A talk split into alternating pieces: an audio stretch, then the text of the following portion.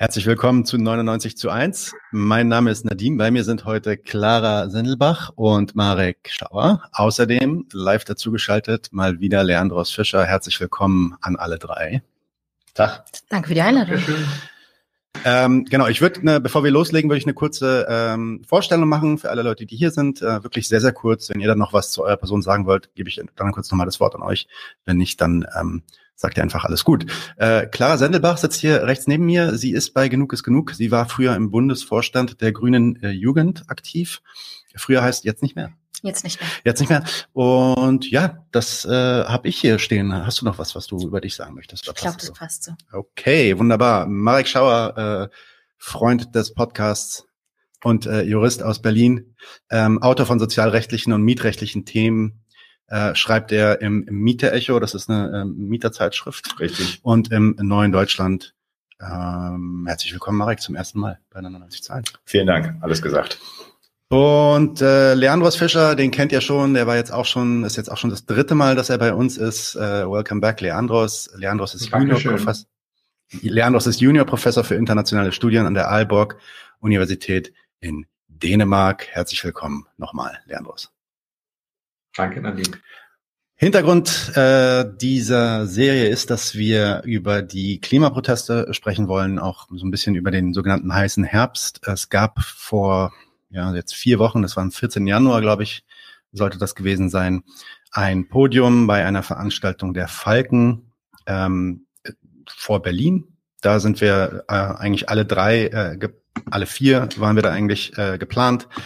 Clara ist dann leider kurzfristig krank geworden und so kam die Debatte nicht so richtig zustande auf dem Podium. Das war trotzdem interessant, was da dann stattgefunden hat, aber wir haben uns dann halt gesagt, wir wiederholen das nochmal und zwar auf 99 zu 1 und deswegen sind wir jetzt hier alle nochmal zusammengekommen, um darüber zu reden. Ähm, Dabei gibt es jetzt drei verschiedene Positionen. Die erste Position von Leandros, die kennt ihr vielleicht schon, wenn ihr unserem Podcast folgt. Mit ihm haben wir nämlich schon mal eine Folge gemacht. Da ging es um ähm, ja, quasi eine Kritik an den Narrativen des, der Protestbewegungen rund um den heißen Herbst. Die wird Leandros auch gleich nochmal zusammenfassend wiederholen. Ähm, vielleicht übergeben wir dann das Wort an, an Clara, um so ein bisschen ihr Statement ähm, bezüglich der Sozialproteste und der, ähm, der Ratio dahinter ja, zu geben. Und gegen Ende geben wir dann äh, Marek nochmal das Wort, der dann auch nochmal seinen Take und seine Kritik an den Pro Protesten äh, klar machen wird. So, ich denke, ähm, so wird es aussehen. Dann haben wir so ein paar äh, Diskussionsrunden hoffentlich zwischendrin noch. Ganz am Ende stelle ich ein bisschen die Fragen. Das ist eine Aufnahme. Es gibt keine Live-Fragen leider.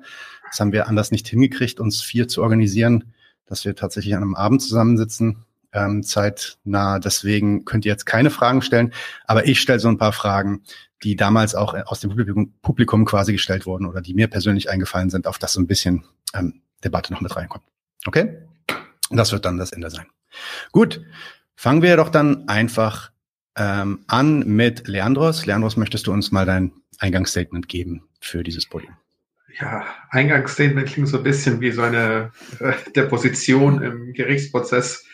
Ähm, ich, also ich, was ich, ich will jetzt nicht lang reden. Ähm, ich werde, glaube ich, äh, paar Sachen wiederholen, die ich gesagt habe. Äh, während der ähm, Winterakademie der Falken äh, vor ungefähr einem Monat.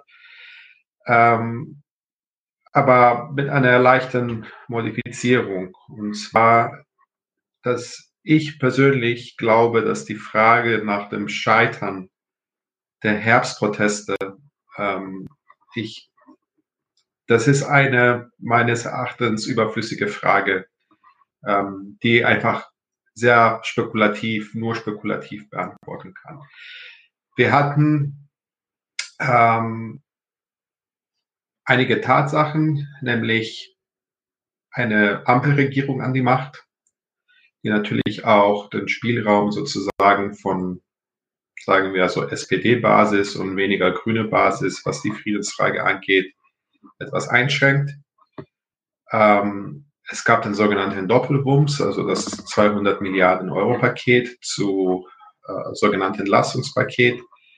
Äh, und es gab eine Bewegung, die, würde ich sagen, nicht in ihren Zahlen nicht das soziale Gewicht der unterstützenden Organisationen reflektiert hat, nämlich der Mehrheit der Gewerkschaftsbewegung, die ganz krampfhaft versucht hat, ähm, die Frage der Kriegskosten, ich rede jetzt nicht nur von, den, von der Hilfe, die jetzt für die Ukraine äh, geleistet wird, sondern auch ähm, die Folgen äh, des sogenannten Wirtschaftskrieges gegen Russland. Ähm, diese Bewegung wollte diese ganzen Fragen krampfhaft ausblenden. Ähm, das haben wir auch gesehen, äh, zum Beispiel den Aufruf zum heißen Herbst, wo da hat man einfach gesagt, wir stehen solidarisch zur Ukraine und dann hat man gedacht, man hat sich damit eine, eine weiße Weste angezogen, ähm, die einen ungreifbar macht. Und ich glaube, ähm, selbst wenn diese Bewegung ähm, offensiv die, die Kriegsfrage äh, aufgreifen würde, äh, da bin ich mir auch nicht ganz sicher, ob das jetzt eine breitere Bewegung werden könnte. Das wäre meines Erachtens sehr wichtig gewesen und äh, dringend notwendig. Aber ähm, ich finde es halt bisschen, ähm, wie gesagt, sehr spekulativ, im Nein zu sagen, ah ja, hätte das gemacht, dann wäre die Bewegung größer und so weiter. Ich glaube, es gibt eine, also die Dynamik der, der Krise ist nicht eine, die jetzt schlagartig äh, mhm. stattfindet. Das ist eine, die ähm, mehrere Stufen durchmacht, äh, die auch unmittelbar mit dem Ausgang und den Ereignissen im eigentlichen Krieg sind. Ähm, deswegen ähm, wenn ich das, tut mir leid, dass ich halt ein bisschen stolperig hier, aber was ich eigentlich damit sagen möchte, ist, dass ähm, die Folgen dieses Krieges, die werden jetzt nicht schlagartig spürbar in der Bevölkerung sein. Also das wird ein langer Prozess sein, der ähm, Sachen wie eine schleichende Deindustrialisierung beinhalten wird äh, und ähm, der natürlich auch äh, unter Berücksichtigung der Eskalation, die im Ukraine-Krieg stattfindet, ähm, sich entwickeln wird. Äh, was das angeht, ähm, jetzt komme ich zu meinem eigentlichen äh, Statement. Ähm, es ist meines Erachtens unmöglich, also äh, zu versuchen, ähm, Anti-Austeritätsproteste in Deutschland oder in irgendeinem anderen europäischen Land gerade ähm, äh, zu organisieren, ohne überhaupt zu sehen, was das mit dem Krieg zu tun hat. Ähm, die, die, Logik, die sich gerade abzeichnet, ähm, im Fall der Ukraine, ist eine Eskalation. Ähm, die, wir haben gesehen, wie innerhalb von einem Jahr die Hürden für eine größere Einmischung des Westens inklusive der Bundesrepublik immer niedriger und niedriger und niedriger werden. Also es, es gab ähm, zu Beginn des Krieges äh, war die Rede von Panzern zum Beispiel. Äh, die wurde sogar von, von US äh, ähm, Regierungsvertretern als äh, potenziell sehr gefährlich bewertet, als möglichen Startpunkt eines dritten Weltkrieges. Wir sehen jetzt, wie sich das normalisiert hat ähm, durch diesen massiven Druck, der ähm, an Olaf Scholz ausgeübt wurde, um die Entsendung von äh, Leopard-Panzer in die Ukraine zuzustimmen. Ähm, Olaf Scholz hat gesagt, er, er würde die Entsendung von Kampfjets kategorisch ausschließen, äh, aber in einem wirklich ähm, kleinen Zeitraum nach der ähm, Entscheidung für die Entsendung von Panzern wird jetzt wahrscheinlich über die Entsendung von Kampfjets gesprochen für die Ukraine. Also wir haben Gespräche aktuell gerade zwischen äh, Volodymyr Zelensky und äh, äh, Rishi Sunak in Großbritannien. Genau, was diese Frage angeht, äh, es wird nochmals ein, ein Druck kommen, sozusagen auf die Bundesregierung, ähm, mehr Militärhilfe, mehr Kriegsgerät ähm, zu senden an die Front. Ähm, ich, ich will nicht jetzt äh, sehr lang darüber reden, aber ich, das Wesentliche eigentlich, was ich wiederholen würde von meiner, von meiner Rede äh, von den Falken wäre folgendes, nämlich dass es gibt wirklich bei diesem Krieg äh, kein militärisches Happy End.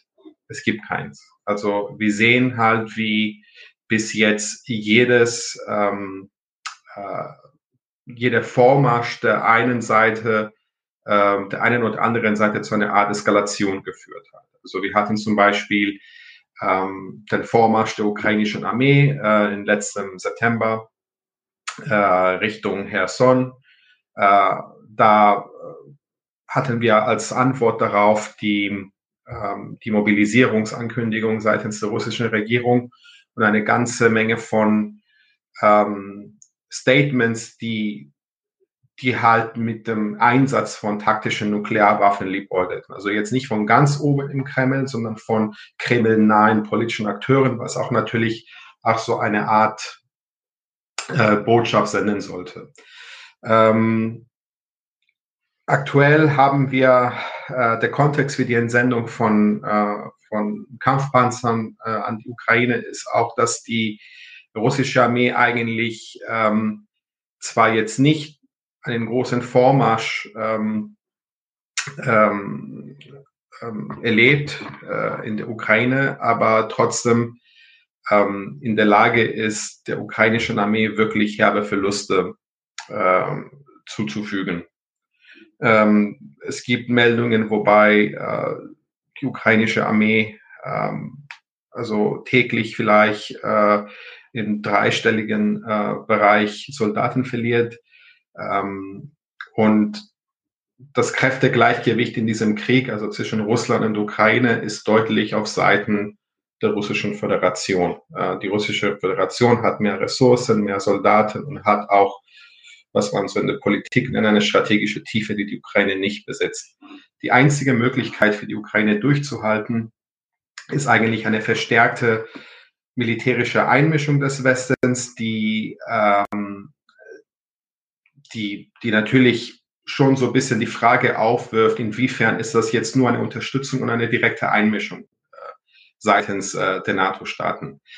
Ähm, und ich glaube, es ist offensichtlich, dass wir, um das jetzt zu der Frage der Krisenproteste zurückzuführen, dass wir jetzt nicht einfach sagen können, okay, ich meine, Russland ist der Aggressor und Punkt. Also man muss jetzt nicht drüber äh, diskutieren. Wir müssen auch sehen, wie dieser Krieg überhaupt beendet werden kann. Und es gibt auch meines Erachtens ziemlich glaubwürdige Anzeichen dafür, ähm, dass, dass wir schon eigentlich vor einer Beendigung des Krieges standen, letzten Frühling.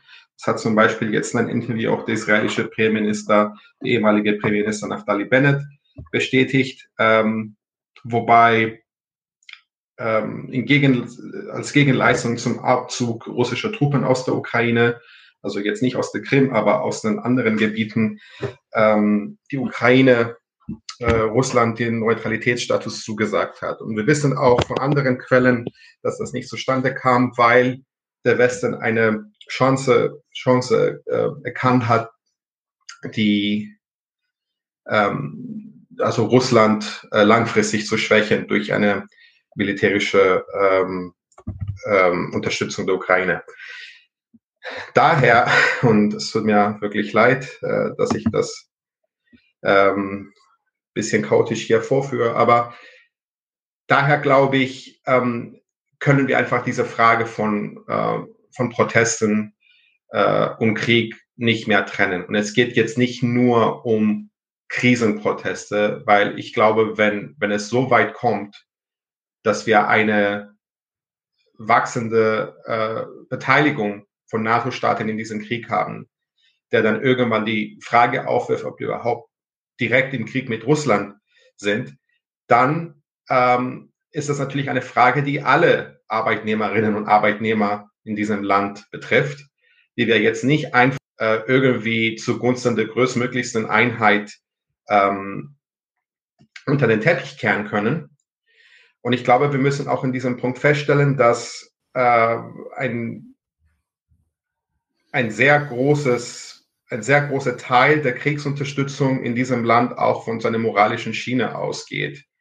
Äh, und da würde ich sagen, dass die Linke einfach zu schwach war, ähm, ein bisschen Paroli zu bieten gegenüber dieser Argumentation, in der man irgendwie zwar gesagt hat, ja, man, man ist gegen Waffenlieferungen, aber es gibt bessere Wege, um Putin zu stoppen, wobei keiner sich eigentlich gefragt hat, wer diese ganz krasse Militarisierungs- und Aufrüstungsspirale, die in diesem Land gerade stattfindet, stoppen soll. Und ähm, damit würde ich mein Statement beenden und äh, vielleicht dann mehr in der Diskussion sagen.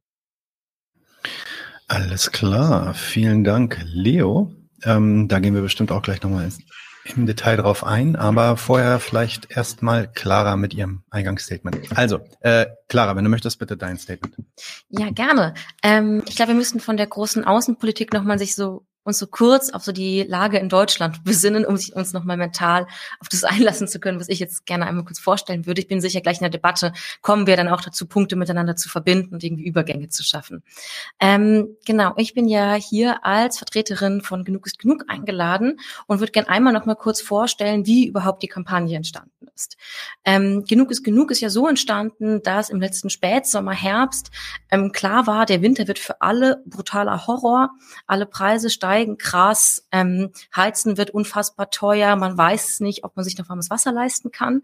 Ähm, und dann hat sich eine Gruppe zusammengefunden, die gesagt hat, okay, so kann es nicht weitergehen. Man macht jetzt hier eine ganz klassische Sozialprotestkampagne, um für sozialen Ausgleich innerhalb dieser krassen Preissteigerungslage ähm, genau, dort noch mal eine Stimme zu finden.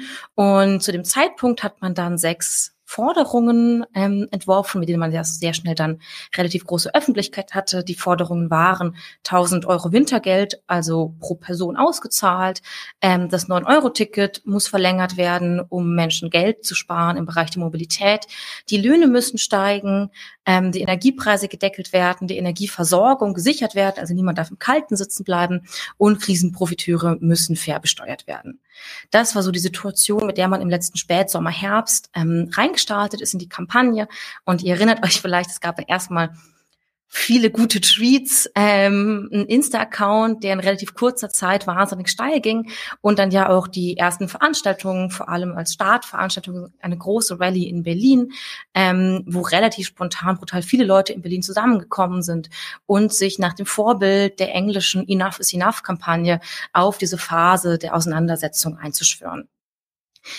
Ähm, wenn wir jetzt darauf schauen, auf diese Forderung, kann man sagen, hm, naja, okay, 1000 Euro Wintergeld, wir sind jetzt irgendwie Anfang Februar, Winter ist so ein bisschen vorbei, ähm, aber Studis warten immer noch auf 200 Euro, die ihnen mal staatlich versprochen wurden, die bisher nicht ausgezahlt wurden. Das 9-Euro-Ticket ähm, wurde 40 Euro teurer. Ähm, die Krisenprofiteure wurden so lala besteuert. Ich habe jetzt erst gestern Zahlen gelesen, dass die Ölkonzerne dreistelligen, im dreistelligen Milliardenbereich Gewinne gemacht haben, während die deutsche Übergewinnsteuer, so wie sie jetzt eingesetzt wurde, eins bis drei Milliarden davon bekommen wird. Also von 215 Milliarden oder so, eins bis drei Milliarden, also eine wahnsinnig kleine, lächerlich kleine Summe, ähm, die da jetzt ähm, über die Übergewinnsteuer rauszieht. Ähm, Genau, während natürlich vermutlich wir hier in der Runde sagen würden, okay, diese Forderungen waren jetzt noch nicht wahnsinnig hoch gegriffen, ja, ähm, waren sie angesichts der Tatsachen dann vermutlich ähm, ja trotzdem nicht so umsetzbar, aber wen hätte das erwartet? Ähm, wir haben so ein bisschen die Position vertreten als genug ist genug, oder vertreten sie immer noch, dass um eine wirklich starke linke Position einnehmen zu können, ähm, auch eine pazifistische starke linke Position einnehmen zu können, die äh, Linke zuallererst an der eigenen Handlungsfähigkeit arbeiten muss. Ne, wir sehen gerade ähm, du hast es eben schon einmal kurz angesprochen, Lerntos mit dem heißen Herbst, der doch gar nicht so heiß war. Die gesellschaftliche Linke ist wahnsinnig schwach. Ähm, außerhalb der Klimaszene rund um Lützerath schaffen wir es kaum, Menschen zu mobilisieren, geschweige denn zu organisieren. Alle sagen immer noch, ja, ja, damals bei Deutsche Wohnen und Co. enteignen, da ist der Volksentscheid immer noch nicht umgesetzt. Niemand kriegt dazu mehr irgendwie Personen auf die Straße. Was an Organisierung passiert ist, ähm, drückt sich nicht im unmittelbaren politischen Erfolg aus. Ähm, das sieht man aber auch an verschiedenen linksradikalen Protesten, die im besten Fall wenige tausend Menschen auf die Straße bekommen. Ihr erinnert euch vielleicht, dass es, ich glaube, eine Woche oder zwei nach dieser großen DGB großen DGB heißer Herbstdemonstration es auch noch die Umverteilen-Demo gab, die auch wenige tausend Menschen auf die Straße gebracht hat. Ähm, an dieser Situation können wir ja ablesen, dass es einen Kurswechsel braucht. Also man kann jetzt noch ganz viele weitere Demonstrationen mit 5000 Menschen oder so einmal vors Brandenburger Tor ziehen zu lassen, das bringt nicht den Wandel, den es eigentlich bräuchte. Wir sehen daran auch im Vergleich von der DGB-Demo zur ähm, Umverteilen-Demo, dass die Radikalität der Forderungen sich nicht in Organisierungspotenzial übersetzen lässt, sondern beide Demos ungefähr gleich schwach liefen, ausschließlich besetzt aus Funktionärinnen und Funktionären der jeweiligen Organisationen. Ähm, die ähm, Genug ist genug Kampagne hat damals auch zu diesen Demonstrationen mit aufgerufen. Wir haben auch gesagt, ja, da sollte man irgendwie äh, mitgehen, das mitmachen. Auch wir haben danach gesehen, große Demos bringen sich weiter, weil sie sind weder groß noch schlagkräftig, noch passiert daraus irgendetwas. Ähm, das Organisierungsproblem lässt sich also auf diese Art und Weise nicht lösen. Ähm, und das Organisierungsproblem das entsteht jetzt auch nicht plötzlich. Menschen sagen nicht, ah ja, ich habe gar kein Problem damit, den Winter über kalt zu duschen und nicht mehr zu heizen, sondern das Organisierungsproblem entsteht ja aus der durchaus realistischen Einschätzung, dass diese Politik für einen nichts tun wird. Ähm, das stand ja auch maßgeblich durch die Agenda 2010, durch einen immer größer werdenden Niedriglohnsektor, durch eine Politikverdrossenheit, die jetzt nicht, ne, ich möchte es nicht klingen wie das linksliberale Feuilleton, die Politikverdrossenheit darstellt als irgendwie so ein Übel, das man irgendwie so bekämpfen muss. Aber sie hat ja durchaus ein Rational, was dahinter steht. Ähm, und in dieser Situation brauchen wir weder Luftschlösser zu bauen. Ne? Wir alle kennen irgendwie die Fahrraddemos durch reichen Bezirke, wo man sagt, jetzt wird hier enteignet. Natürlich passiert nichts. Mitfahren werden die immer gleich sich gleichen 50 Leute, die ähm, ja immer schon mitgefahren sind vermutlich oder in irgendwelchen Studi-Uni-Zirkeln politisiert wurden. Ähm, ja, Luftschlösser bauen, das ist als Strategie gescheitert. Genauso ist es natürlich aber auch gescheitert, einen sozialpartnerschaftlichen Ansatz des kleinsten gemeinsamen Nenners irgendwie rumzutragen. Also selbst die Metallindustrie, wo man sagen kann, ah, die IG Metall, große Gewerkschaft, haben Abschluss von etwas über fünf Prozent mit einer Einmalzahlung jetzt ähm, im letzten Herbst erzielt, also deutlich unterinflationär. Wir sehen also, beide Wege führen uns nicht mehr weiter. Was es braucht, ist einen neuen Ansatz als gesellschaftliche Linke. Und den hat sich damals halt die Genug ist Genug-Kampagne dann abgeschaut, äh, bei der englischen Enough is Enough-Kampagne nicht nur übersetzt, auch Strategie schamlos kopiert sozusagen. Ähm, und wir haben angefangen, verschiedene Rallyes zu organisieren und dort explizit den Fokus wegzulenken von Menschen, die immer schon auf Demobühnen irgendwas sagen, hin zu den Leuten, die tatsächlich von der Krise betroffen sind. Auf der Berliner Rallye beispielsweise sprach ein Auszubildender von den Berliner Wasserbetrieben, sprach eine Person, die sich über Ich bin armutsbetroffen ähm, als Hartz-IV-Bezieherin organisiert, sprachen verschiedene Menschen, die gerade in ihren Jobs, die sie haben, merken, dass sie an Limit stoßen. Ähm, dieses Rallye-Konzept wurde in den verschiedensten anderen Städten auch noch ähm, wiederholt und hat wahnsinnig gut funktioniert. Wir waren in Hamburg, in Köln, in Magdeburg, in Dresden. Ähm, ich komme ja aus dem Saarland. Ähm, schönstes Bundesland der Welt. Ähm, selbst im Saarland gibt es plötzlich, äh, nämlich ganz sicher, aber es diskutieren vielleicht nicht jetzt nein, hier. Nein, ähm, nein. Genau. Das wird keine freundliche Debatte. das wird keine freundliche Debatte. Selbst im Saarland gibt es jetzt ein genug, genug Ableger. Das ist eigentlich das, was ich sagen möchte. Ne? Eine ähm, Kampagne, die sich bemüht, in die Breite zu gehen, Menschen dort anzusprechen, wo sie leben, wo sie arbeiten, wo sie ähm, spüren, was überhaupt gerade falsch läuft. So vielleicht zur Genese der Genug ist genug Kampagne. Okay, cool. Vielen Dank, äh, Clara. Und dann vielleicht äh, last but not least, Marek, äh, dein Eingangsstatement.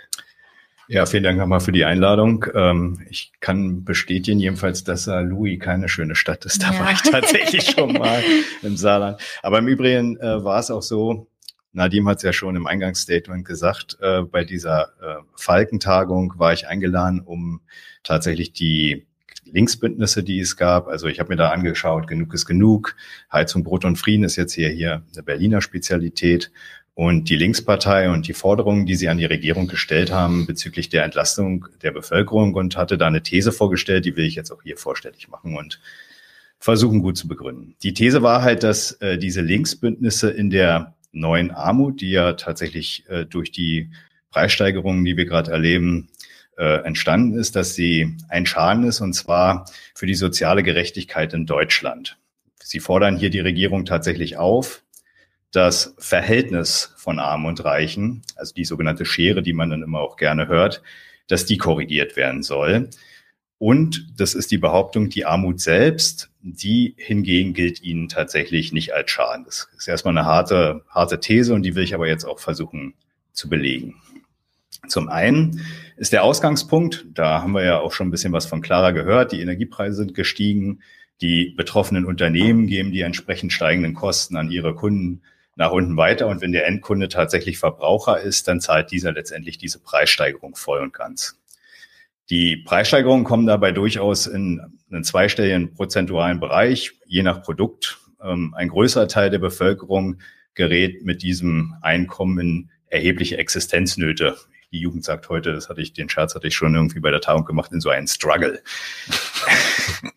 ähm, die Regierung bemerkt dies durchaus, äh, nimmt diese Störung äh, durchaus als Störung der Ordnung war, äh, wenn sich ähm, Personen mit prekären Einkommensverhältnissen nicht mehr ausreichend reproduzieren können, prognostiziert sogar tatsächlich soziale Unruhen und beschließt letztendlich Entlastungspakete mit Zuschüssen, Entdeckeln und so weiter. Das ist der Ausgangspunkt, von dem praktisch dann diese Linksbündnisse auch äh, entsprechend reagiert haben.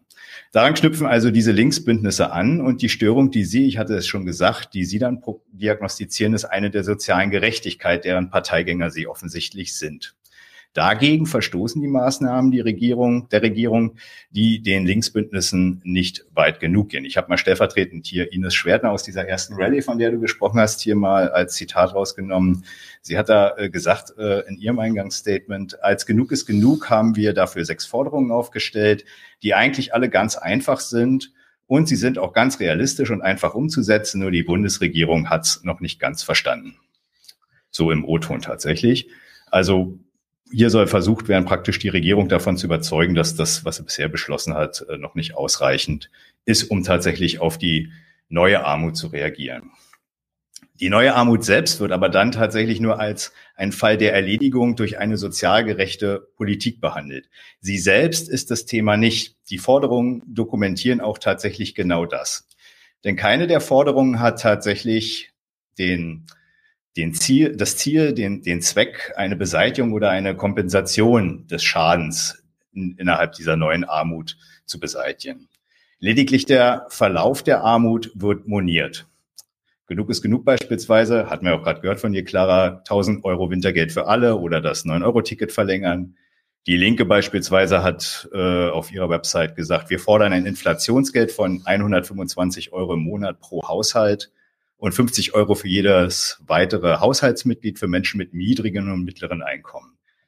Also da merkt man schon, dass messerscharf an der hier vorhandenen Einkommenshierarchie entlang bekommen die neuen Armen praktisch fiskalisch realistisch berechnet Zuschüsse und Entlastungen, die letztendlich aber völlig ungeeignet sind, den Status vor der Inflation zu kompensieren. Man hat da fast das Gefühl, als wenn Christian Lindner beim Plenum mitgesessen hat und gesagt hat, schaut mal hier, äh, was ist denn da was habt ihr denn da für Forderungen? Aha, und mein Haushalt, ja, das, das, das klappt dann schon. Man muss sich das ja nun mal vorstellen. Geeignet ähm, ist das ja tatsächlich erstmal nicht, wenn ich jetzt 1000 Euro Wintergeld allein auf, äh, Winter sind ja nun mal sechs Monate ähm, runterrechne, wie viel das letztendlich pro Monat ist bei den Preissteigerungen. Oder wenn ich jetzt, um mal diesen Link, diese linken Forderungen zu nehmen, die ja letztendlich ähnlich gelagert ist, wenn man jetzt monatliche Ausgaben von circa 1500, 1800 Euro oder so hat, dann reichen ja 125 Euro bei zwei Prozent Preissteigerungen letztendlich nicht, das tatsächlich zu kompensieren.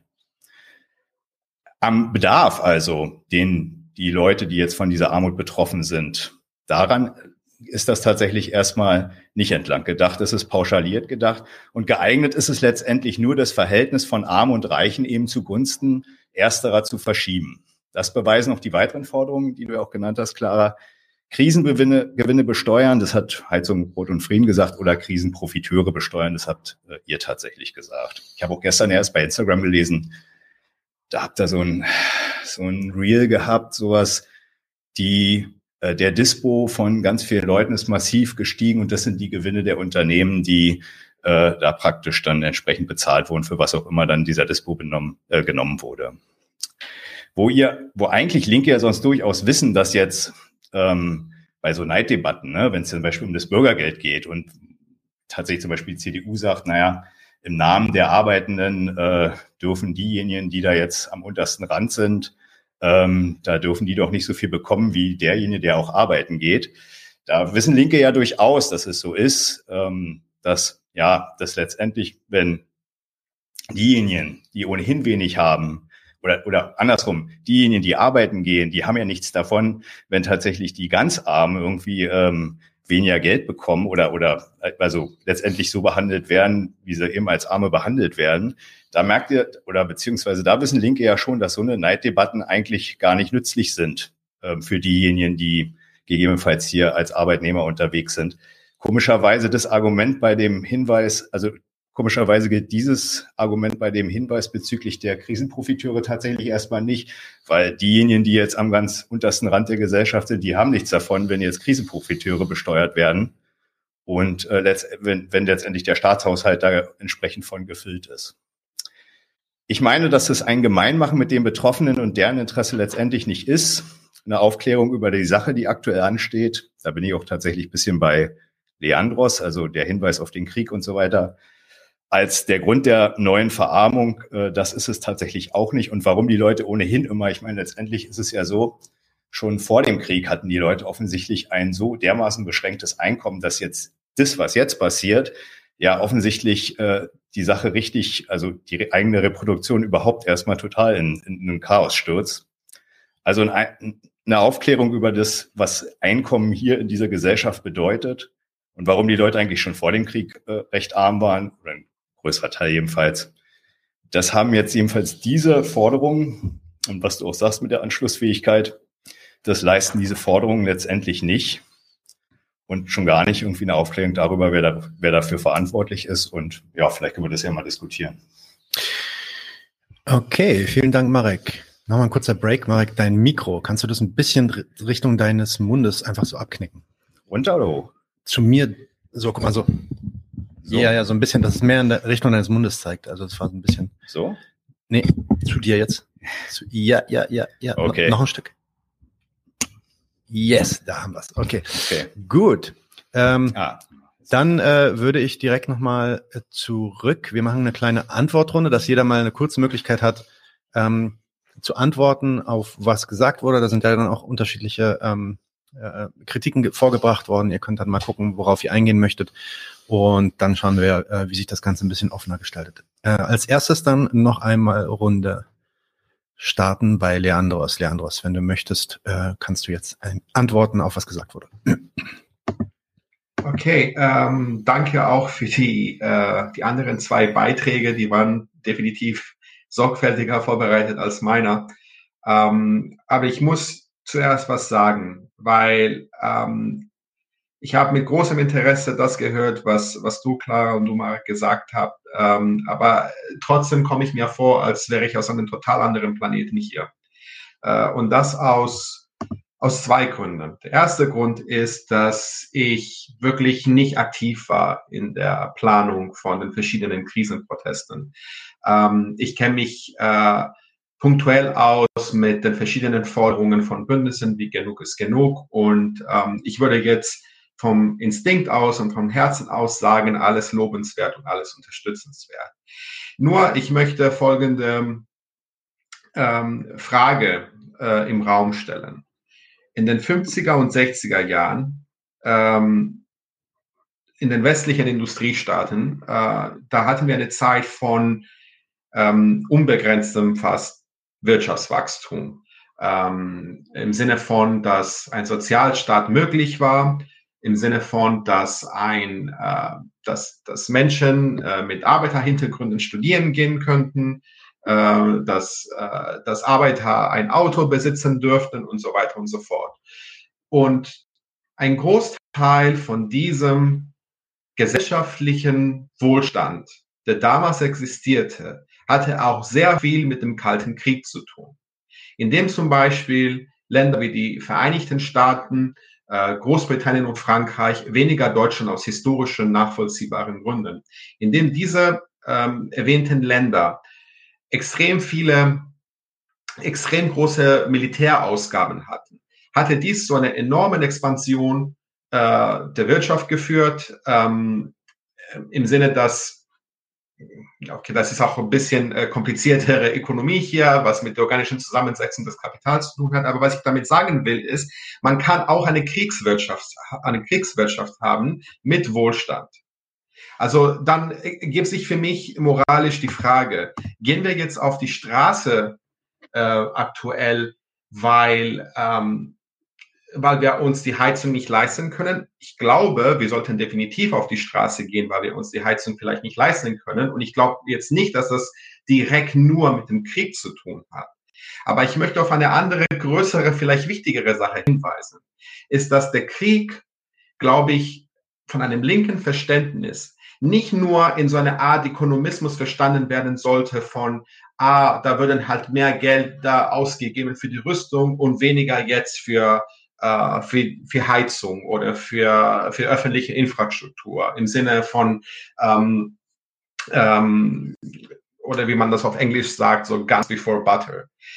Der Krieg hat eine sehr von sich aus der imperial, imperialistischer Krieg, und das ist es nämlich, was hier stattfindet, ist ein zwischenimperialistischer Krieg, äh, hat von sich aus eine extrem reaktionäre Dynamik. Äh, und ich möchte darauf kommen, äh, an dem, äh, was der irische Sozialist Jay gesagt hat, indem er eigentlich den Krieg als ein Karneval der Reaktion bezeichnet hat. Carnival of Reaction. Und wir sehen das jetzt überall, nicht nur in Deutschland, aber in allen Ländern Europas gerade, in diesem Kriegsnebel wirklich massiv sozial gekürzt wird. Also ich bin gerade in Dänemark und in Dänemark wird zum Beispiel ein Feiertag abgeschafft, und das wird offiziell begründet, dass man damit das Militärbudget äh, finanzieren möchte. Äh, und es gibt ähnliche Entwicklungen überall in Europa. Das ist jetzt nicht Deutschland. Und es stimmt zum Beispiel, dass Enough is Enough in Großbritannien einen viel größeren Erfolg hat als in Deutschland. Aber die Linke in Großbritannien ist nicht in eine bessere Lage diesbezüglich des Krieges. Weil in, in Großbritannien haben wir zum Beispiel jetzt eine extrem unpopuläre rechtskonservative Regierung. Aber wir haben gleichzeitig eine extrem kriegsgeile Labour Party, die gerade, also die, nachdem sie mit der Linken um Jeremy Corbyn äh, fertig gemacht hat, jetzt wirklich versucht, äh, noch aggressiver, ähm, noch aggressiver gegen Russland zu äh, aufzutreten als als die britische Regierung selbst. Und das ist die gleiche Labour Party, die Abgeordnete suspendiert, weil sie Streiks unterstützen. Und da hakt's irgendwo. Und da muss man sich fragen, äh, ob vielleicht man diesen Krieg nicht nur ablehnen sollte, weil äh, uns vielleicht hier und da gekürzt wird, sondern weil die ganze Logik des Krieges, dieses drauf einstellen auf eine potenzielle Rüstungswirtschaft, und es kann mittlerweile auch sein, dass irgendwann die kleine und mittlere Unternehmen in diesem Land aufblühen mit Aufträgen durch die Rüstungsindustrie. Ja, da ist auch irgendwie Sarah Wagenknechts Idee so völlig kaputt. Ähm, was ich damit sagen will, ist, es gibt nicht nur ein moralisches Imperativ, es gibt nicht nur ein direktes materielles Imperativ, aber es gibt auch ein allgemein strategisches Imperativ, gegen diesen Krieg zu sein. Und deswegen finde ich auch diese ganze Debatte, ehrlich gesagt, ob man vielleicht ein bisschen mehr oder ein bisschen weniger fordern sollte oder ob man ähm, vielleicht so die Forderungen so ein bisschen verbessern sollte oder man vielleicht einfach nicht über den Krieg reden sollte, damit vielleicht auch ein paar Grüne und ein paar äh, Sozis mitmarschieren. Die finde ich ehrlich gesagt ein bisschen, äh, ein bisschen irrelevant, weil ähm, ich, es stimmt klarer, dass die Linke in Deutschland gerade nicht politisch handlungsfähig ist. Und es muss halt Wege geben, diese politische Handlungsfähigkeit wiederherzustellen. Aber das kann man nicht machen, indem man in eine so wichtige Kernfrage wie ein Krieg zwischen der größten Atommacht der Welt einerseits und zunehmend das stärkste militärische Bündnis der Geschichte äh, einfach ignoriert wir müssen da eine Stellung haben und wir müssen politische Klarheit haben. Und erst wenn die politische Klarheit kommt, dann können wir auch über die politische Handlungsfähigkeit äh, diskutieren.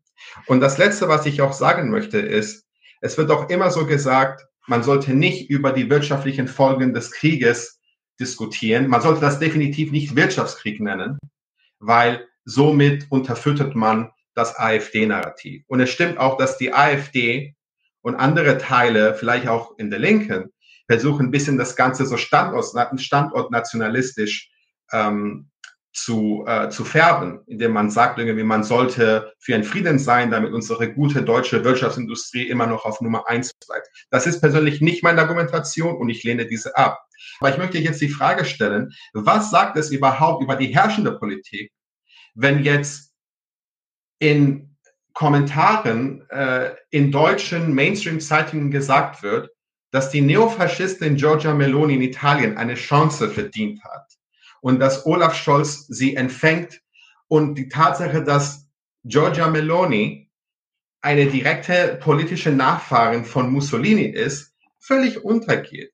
Ich meine, wir haben gerade eine extrem perverse Normalisierung von rechtem Gedankengut, solange sich Rechte auf die Seite von Volodymyr Zelensky äh, stellen. Und das, da muss man einfach sagen, nein. Und das macht man nicht mit. Und Teil davon gehört auch, sich angreifbar zu machen. Und das ist, glaube ich, eine Sache, vor, vor denen die Linke in diesem Land extrem viel Angst hat.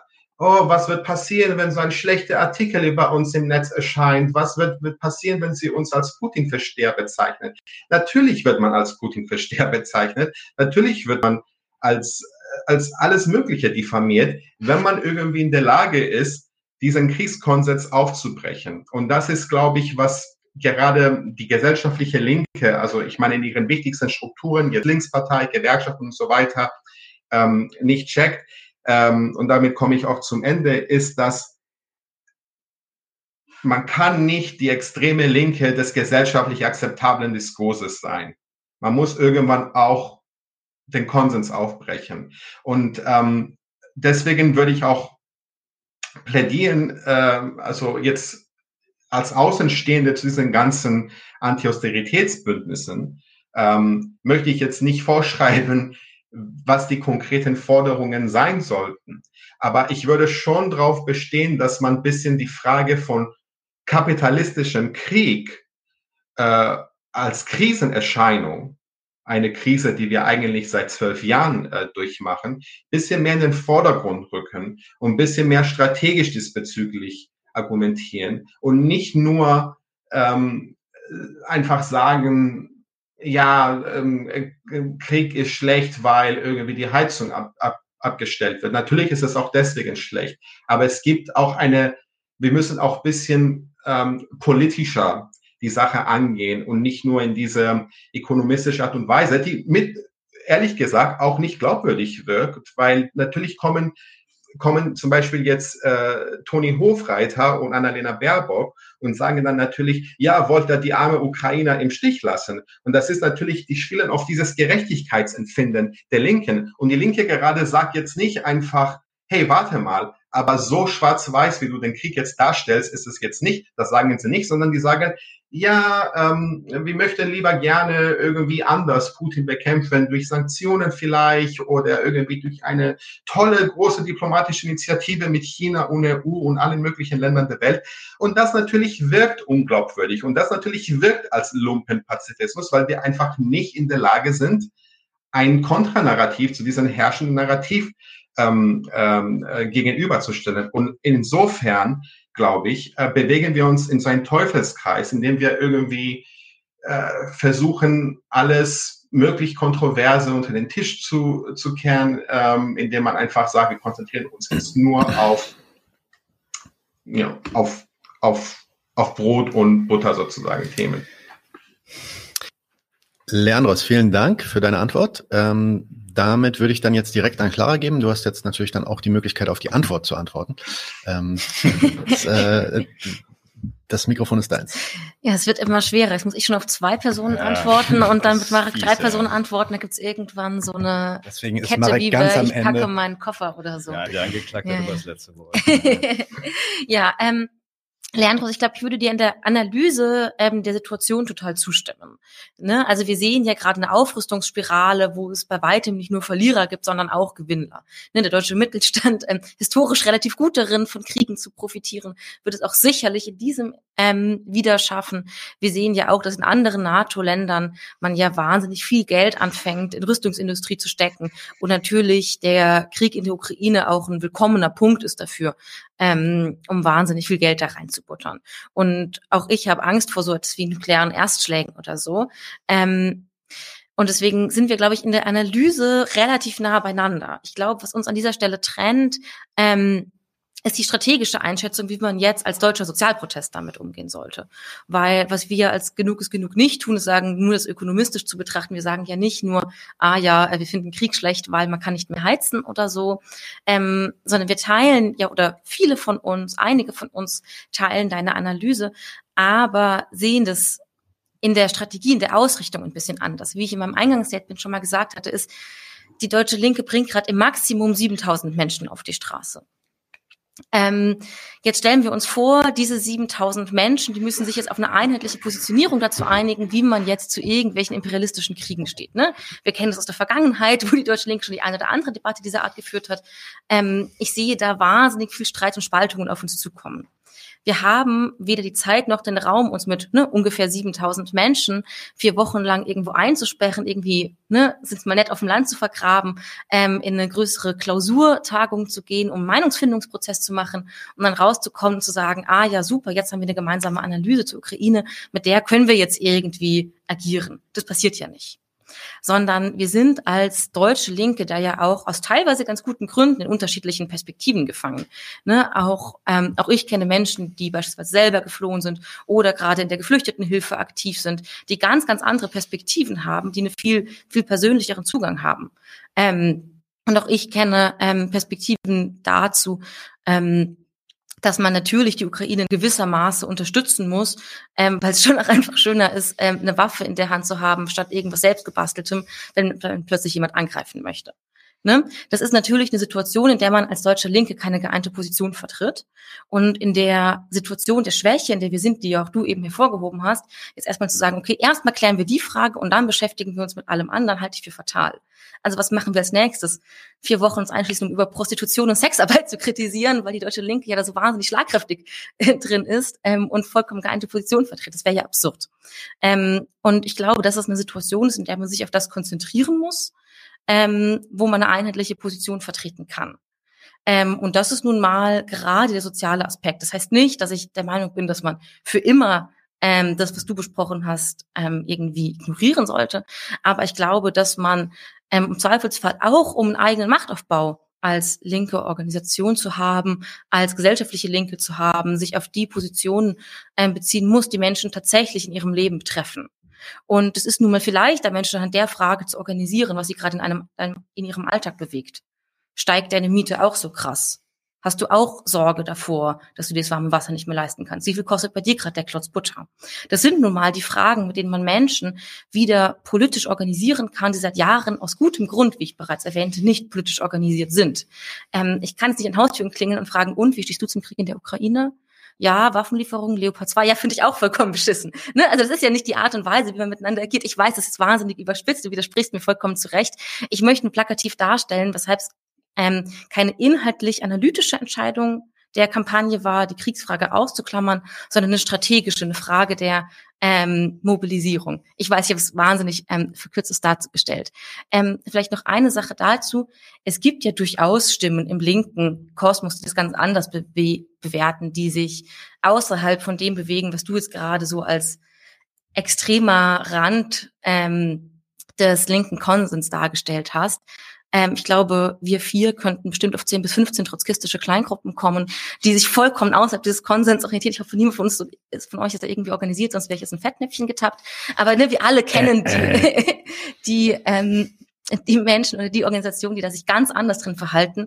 Und sie sitzen gerade nicht hier, weil sie vermutlich gerade keine wahnsinnig relevante Rolle einnehmen, sondern es sind halt nun mal die, die dort anfangen, was man aus gutem Grund vielleicht sozialpartnerschaftlich nennen kann ähm, oder was man nur benennen kann als, na ja, da wird ein bisschen an der Schere rumgeschraubt. Aber das sind halt nun mal gerade die ähm, Hebel, mit dem man überhaupt noch mit Menschen in Kontakt treten kann. Ähm, ich kann wahnsinnig gut eine reine Lehre vertreten, dabei ganz für mich alleine sein, dann habe ich nichts gewonnen.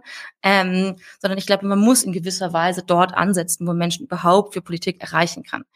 Ähm, wenn ich noch Zeit habe, würde ich gerne noch einen Punkt ergänzen. Ähm, ich habe mir ähm, bei Mach. deinem ja. äh, Statement eben überlegt, na ja, wie haben wir eigentlich auf andere linke Bewegungen geguckt? Wie haben wir eigentlich über Deutsche Wohnen und Co. Geur ähm, geurteilt? Haben wir da gesagt, oh ja, geil, lass mal enteignen? Oder haben wir daher gesagt, hm, na ja, im Grunde genommen haben sie nicht wirklich den Konflikt dazu aufgemacht, weshalb die Bereitstellung öffentlicher Güter im Grunde genommen auch immer eine Verantwortung des kapitalistischen Interesses ist, weshalb wir uns als Bewegung, die enteignen möchte, auch eigentlich der Frage widmen müssten, inwiefern wir eigentlich auch kapitalistische Interesse stützen, indem wir einen Bereich, der vielleicht, wenn wir uns platzende Immobilienblasen anschauen, irgendwann nicht mehr kapitalistisch verwertbar ist, dann doch lieber vorzeitig als öffentliches Gut zurückgeführt werden sollte haben wir nicht gesagt, wäre auch Bullshit gewesen, das zu sagen.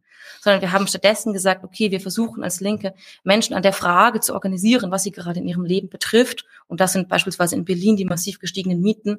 Und deswegen würde ich, auch wenn ich dir in der Analyse davon, was tatsächlich die korrekte Antwort wäre, vermutlich sogar zustimmen würde, ist es für mich keine Frage, von einer politischen Kampagne, was ist jetzt exakt die reine Lehre, was ist jetzt das, was nur irgendwie die Schere zwischen Arm und Reich verkleinert, was schafft tatsächlich irgendeine Form von Utopie, der kommen wir ja auch nicht näher, wenn wir die auf 30-seitige Pamphlete schreiben, die dann niemand liest, sondern was ist denn das, mit dem wir als politische Kampagne auch wirklich agieren können? Und da würde ich immer dafür plädieren, sich nicht 100 Jahre über die reine Lehre die Haare zu zerraufen, sondern im Zweifelsfall das zu machen, was Menschen bewegt. Ähm, man kann jetzt sagen, dass genug ist genug, das irgendwie zu stark gemacht hat. Ne? Den Vorwurf der Sozialdemokratie kriegt man das eine oder andere Mal zu hören. Ich habe ihn auch bei dir so ein bisschen rausgehört. Im Zweifelsfall ist es mir immer lieber, so einen Ansatz zu fahren, die Postbeschäftigten im Streik zu unterstützen, die ähm, Leute von Ich bin armutsbetroffen zu unterstützen, zu versuchen, äh, Menschen zusammenzubekommen, damit das Lohnniveau nochmal steigt, als jetzt mit den immer gleichen drei Linken eine weitere Fahrradtour durch Reichengebiete zu machen, aber sich ganz sicher zu sein, dass man in jeder Frage im Recht ist. Vielen Dank, klar. Ähm, da ist ja jetzt äh, von allen Seiten bisher schon ein bisschen Feuer drin. Das heißt, jetzt kann Marek noch mal ein bisschen Öl äh, mit reingießen. Und Leo, ich weiß, du hast dich auch gerade gemeldet, dass du noch was sagen wolltest. Wir machen dann noch mal ein paar Runden gleich. Also keine, äh, speicher das einfach, ja. Ähm, Notizbuch vor dir oder so. Alles gut. Marek, äh, let's go. Ja, ich bin gar nicht durch äh, Grunewald mit dem Fahrrad gefahren, aber äh, gut, ich versuche trotzdem mal darauf was zu antworten. Also, du hast es jetzt so ein bisschen äh, polemisiert, hast jetzt gesagt, ja, okay, jetzt, äh, statt jetzt irgendwie mit drei Leuten am Tisch zu sitzen und 30 Seite Pamphlete äh, zu schreiben, ist es doch besser da anzusetzen, wo man mit den Leuten ins Gespräch kommt und sie organisiert. Ne? Das ist ja der Hinweis. Ich will erstmal schon sagen, dass ähm, das Scheitern oder die Erfolglosigkeit ähm, für sich genommen jetzt erstmal überhaupt kein Hinweis darauf ist, ob man in der Analyse recht hat oder nicht. Ich habe jetzt ja, und ich meine, wir sind uns da auch nicht einig. Ich habe ja jetzt noch gar nicht gesagt, was die reine Lehre oder was jetzt meine Analyse ist, sondern ich habe erstmal gesagt, ähm, dass der, der Hinweis von genug ist genug oder die Analyse von Ana, die, oh, dass die Analyse von genug ist genug zynisch ist zu den Personen, die sie eigentlich meint vertreten zu wollen. Das war erstmal der Hinweis. Wenn man sich da einig ist, dann könnte man sich äh, tatsächlich die Frage stellen, was ist der Grund für die Armut der Leute? Wer ist dafür verantwortlich? Know your enemy. Ähm, da ist Leandros ja äh, durchaus einen ganzen Schritt weitergegangen und hat ja auch gesagt, da müssen wir Klarheit drüber finden. Finde ich übrigens auch. Und da muss man auch keine 30-seitigen äh, Papiere schreiben und da muss man sich jetzt auch nicht irgendwie zu dritt immer treffen. Aber selbst wenn es so ist, nur weil man möglicherweise scheitert mit den Überlegungen, die man hat. Da muss man sich eben als nächstes fragen, ist man in den Argumenten schlecht, ne, weil die möglicherweise nicht ankommen. Welches Interesse haben die Leute, dass sie einem nicht zuhören, wenn man die reine Lehre, von der du ja noch gar nicht weißt, was das bei mir ist tatsächlich. Ich habe ja wirklich nur erstmal gesagt, wenn genug ist genug, sagt, die Schere zwischen Arm und Reich passt nicht. Die Reichen müssen besteuert werden, die Armen müssen Zuschüsse kriegen dann äh, ist die Armut selber eben halt nicht Thema. Und das ist doch aber eigentlich das, wo ihr zumindest mal angefangen habt. Und damit seid ihr dann aber eigentlich keine diejenigen Personen, die sich dahinstellen und äh, da, dafür sorgen, dass möglicherweise der Grund der Armut der Leute abgeschafft ist, sondern seid ihr am Ende des Tages, jetzt gieße ich mal wirklich Öl ins Feuer, Politikberater äh, für diejenigen, die äh, die Regierung äh, darstellen und die dann sozialgerechte Politik machen sollen. Das hat ja die Ines auch gesagt in ihrem Statement. Die Regierung hat es noch nicht verstanden, aber wenn sie uns verstehen würde, dann wäre alles gut. Das, und da ist eben gar nichts gut, weil die Armut überhaupt nicht abgeschafft wird, sondern wirklich nur das Verhältnis zwischen Arm und Reich verändert wird. So, also mein, mein Hinweis war da erstmal eben nicht, äh, hier eine bestimmte reine Lehre zu fassen, sondern erstmal euch zu kritisieren dafür, was, was ihr eigentlich treibt. Wie gesagt, nochmal der Hinweis, ähm, das Scheitern dann, wenn man, wenn man jetzt tatsächlich darauf stößt und sich den Gedanken machen will, was der Grund der Armut ist, was Lohnarbeit ist, was äh, Miete ist beispielsweise, und äh, was der demokratische Staat ist, der das alles einrichtet und äh, diese Situation schafft, der auch dafür damit verantwortlich ist, was diese Aufrüstungssituation und so weiter betrifft. Da hat ja Leandros was zu gesagt. Ja, dann könnte man, in der Tat kann es dann sein, dass man immer unter sich bleibt. Äh, aber da muss man eben sich halt fragen, äh, woran liegt's? Liegt's wirklich daran, dass man jetzt seine äh, dass man jetzt falsch liegt? Liegt es daran, dass äh, man die Argumente, äh, die man vorträgt, nicht gut macht und so weiter? Das sind es die Fragen. Aber nur weil jemand ein Interesse hat, ähm, patriotisch sich eher irgendwie hier äh, äh hinter ein Gewehr zu stellen, äh, statt, statt oder irgendwie Kriegswirtschaft mit zu betreiben und letztendlich sich nicht davon überzeugen lässt, dass es äh, keine gute Sache ist, ja, dann sitzt man im Zweifel wirklich, da hast du recht, sitzt man vielleicht wirklich allein, aber man hat letztendlich ähm, die Gründe, die dafür verantwortlich sind, dass man in der Misere ist, dass die Leute äh, arm sind, dass sie irgendwie in Schützengräben verrecken und so weiter. Das hat man dann tatsächlich nicht abgeschafft, das stimmt schon, aber das ist ja eigentlich das Ziel. Jedenfalls, wenn man das als Schaden nimmt, wenn man nur einfach als Schaden nimmt, dass die Politik nicht sozial gerecht ist und die Armen etwas besser versorgen sollte, ja, dann äh, muss man aber auch tatsächlich sagen, oder dann ist dann so, dass es dann tatsächlich ein Zynismus gegenüber den Leuten ist, die man ja eigentlich vermeintlich, für die man vermeintlich auf die Straße geht. Ein Punkt vielleicht noch, und dann bin ich auch schon fertig mit meiner Reihenlehre hier. Ähm, der, also, was ich wirklich immer nicht verstehe, Clara, bei, bei Linken ist dieses, ja, dann äh, stelle ich fest, die reine Lehre ist es nicht. Ich weiß gar nicht, ich glaube, wir sind uns ja schon gar nicht einig bei dem, meine ich, wie, wie wir Gesellschaft sehen. Aber unterstellen wir mal für einen Moment, es ist tatsächlich so. Man stellt fest, man ist ähm, erfolglos, weil man hat, was du gesagt hast, mit äh, Fantasieforderungen kommt man nicht weiter mit dem kleinsten gemeinsamen Nenner. Ähm, ich weiß zwar auch nicht, das, was, was, was ihr dann jetzt habt, meine ich, ist ja auch ein gewisser klein, kleiner gemeinsamer Nenner, aber das ist jetzt vielleicht ein Nebenwiderspruch, den wir nicht verfolgen müssen. Was ich immer auch zynisch finde, ist, wenn man dann sagt, na gut, dann mobilisiere ich die Leute erstmal mit meinetwegen Sozialforderungen, Sozialgedöns, sage ich jetzt mal, um sie dann für eigentlich was ganz anderes zu instrumentalisieren. Du hast es halt gesagt, um dann vielleicht eine pazifistische Position zu erarbeiten und handlungsfähig zu werden. Da hält man die Leute, finde ich, für ganz schön blöd. Weil ich meine, warum, warum sagt man denen denn nicht äh, tatsächlich, man will sie doch als aufgeklärte gemeinsame Mitstreiter finden und nicht als Instrumente für etwas, was man ihnen dann vielleicht zehn Tage später mal äh, tatsächlich ins Gesicht äh, sagt. Das erinnert mich eher, muss ich sagen, an so ja Katholiken, die, weiß ich nicht, arme Leute erstmal mit einer warmen Suppe ködern und nach drei Tagen sagen so, jetzt will ich mal mit dir über Gott sprechen. So, das, das, das ist doch auch eine Gemeinheit eigentlich gegenüber den Leuten, die man als Mitstreiter sucht. Und wenn man dann mit 7000 Leuten, wie du sagst, auf der Straße nicht einen kleinsten gemeinsamen Nenner finden kann, ja, weiß ich nicht, warum man den eigentlich nicht finden sollte. Da muss man halt im Zweifel gute Argumente haben, würde ich sagen. Okay, wir bleiben mal in der Reihenfolge. Äh, Leo, hast du äh, was, was du dem Ganzen hinzufügen möchtest? Wenn nicht, dann äh, musst du auch nicht. Also up to you. Du bist gemütet. Ich habe dich gemütet, weil es so ein bisschen geklickt hat von deiner Seite. Jetzt bist du wieder hörbar. Ja, ähm, ja, äh, okay. Ja, du hast recht. Es wurde ein bisschen äh, polemisch und es wurde ein bisschen Öl ins Feuer gegossen. Ähm, Finde ich nicht schlecht. Ich habe jetzt äh, gegen dich, Clara, oder, oder gegen genug ist genug sogar nichts nichts wirklich. Also ich, ich, ich würde jetzt nicht behaupten, wir stehen auf andere, auf, auf äh, andere Seiten hier.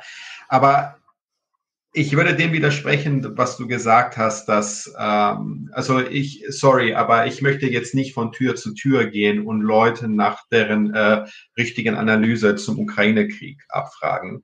Ähm, ich ich habe mehrmals in den letzten 20 Jahren in Bündnissen gearbeitet und ich weiß, wie Bündnisarbeit funktioniert. Und ich weiß, dass man auch in vielen Fällen auch dazu gezwungen ist, auf den kleinsten gemeinsamen Nenner zurückzukommen. Mein Gott, ich habe, äh, ich war 2007 Mitbegründer der Linken äh, und äh, wenn ich jetzt nicht daran geglaubt hätte, dann wäre ich natürlich in dieser Partei niemals eingetreten. So, das ist die eine Sache. Aber das ist, glaube ich, so ein Diktum, was äh, natürlich sehr schön klingt und das ich auch unterschreiben würde. Aber man muss sagen, manchmal stimmt es und manchmal stimmt es nicht. Es ist nicht so eine Wahrheit, die sich dann irgendwie verewigt, unabhängig vom Kontext und unabhängig der Lage, de, die wir aktuell haben. Ich würde sagen, 2007, um jetzt das Beispiel aufzugreifen, als sich die Linke formiert hat, da war es richtig, auf einen gemeinsamen Nenner, der vielleicht linksreformistisch war, äh, aber auch sehr viele Leute angesprochen hat, ähm, zu einigen. Und ich glaube, es gab nichts Schlimmes diesbezüglich. Aber jetzt gerade haben wir nicht 2007, sondern wir haben 2023. Wir haben einen sehr, sehr gefährlichen Krieg.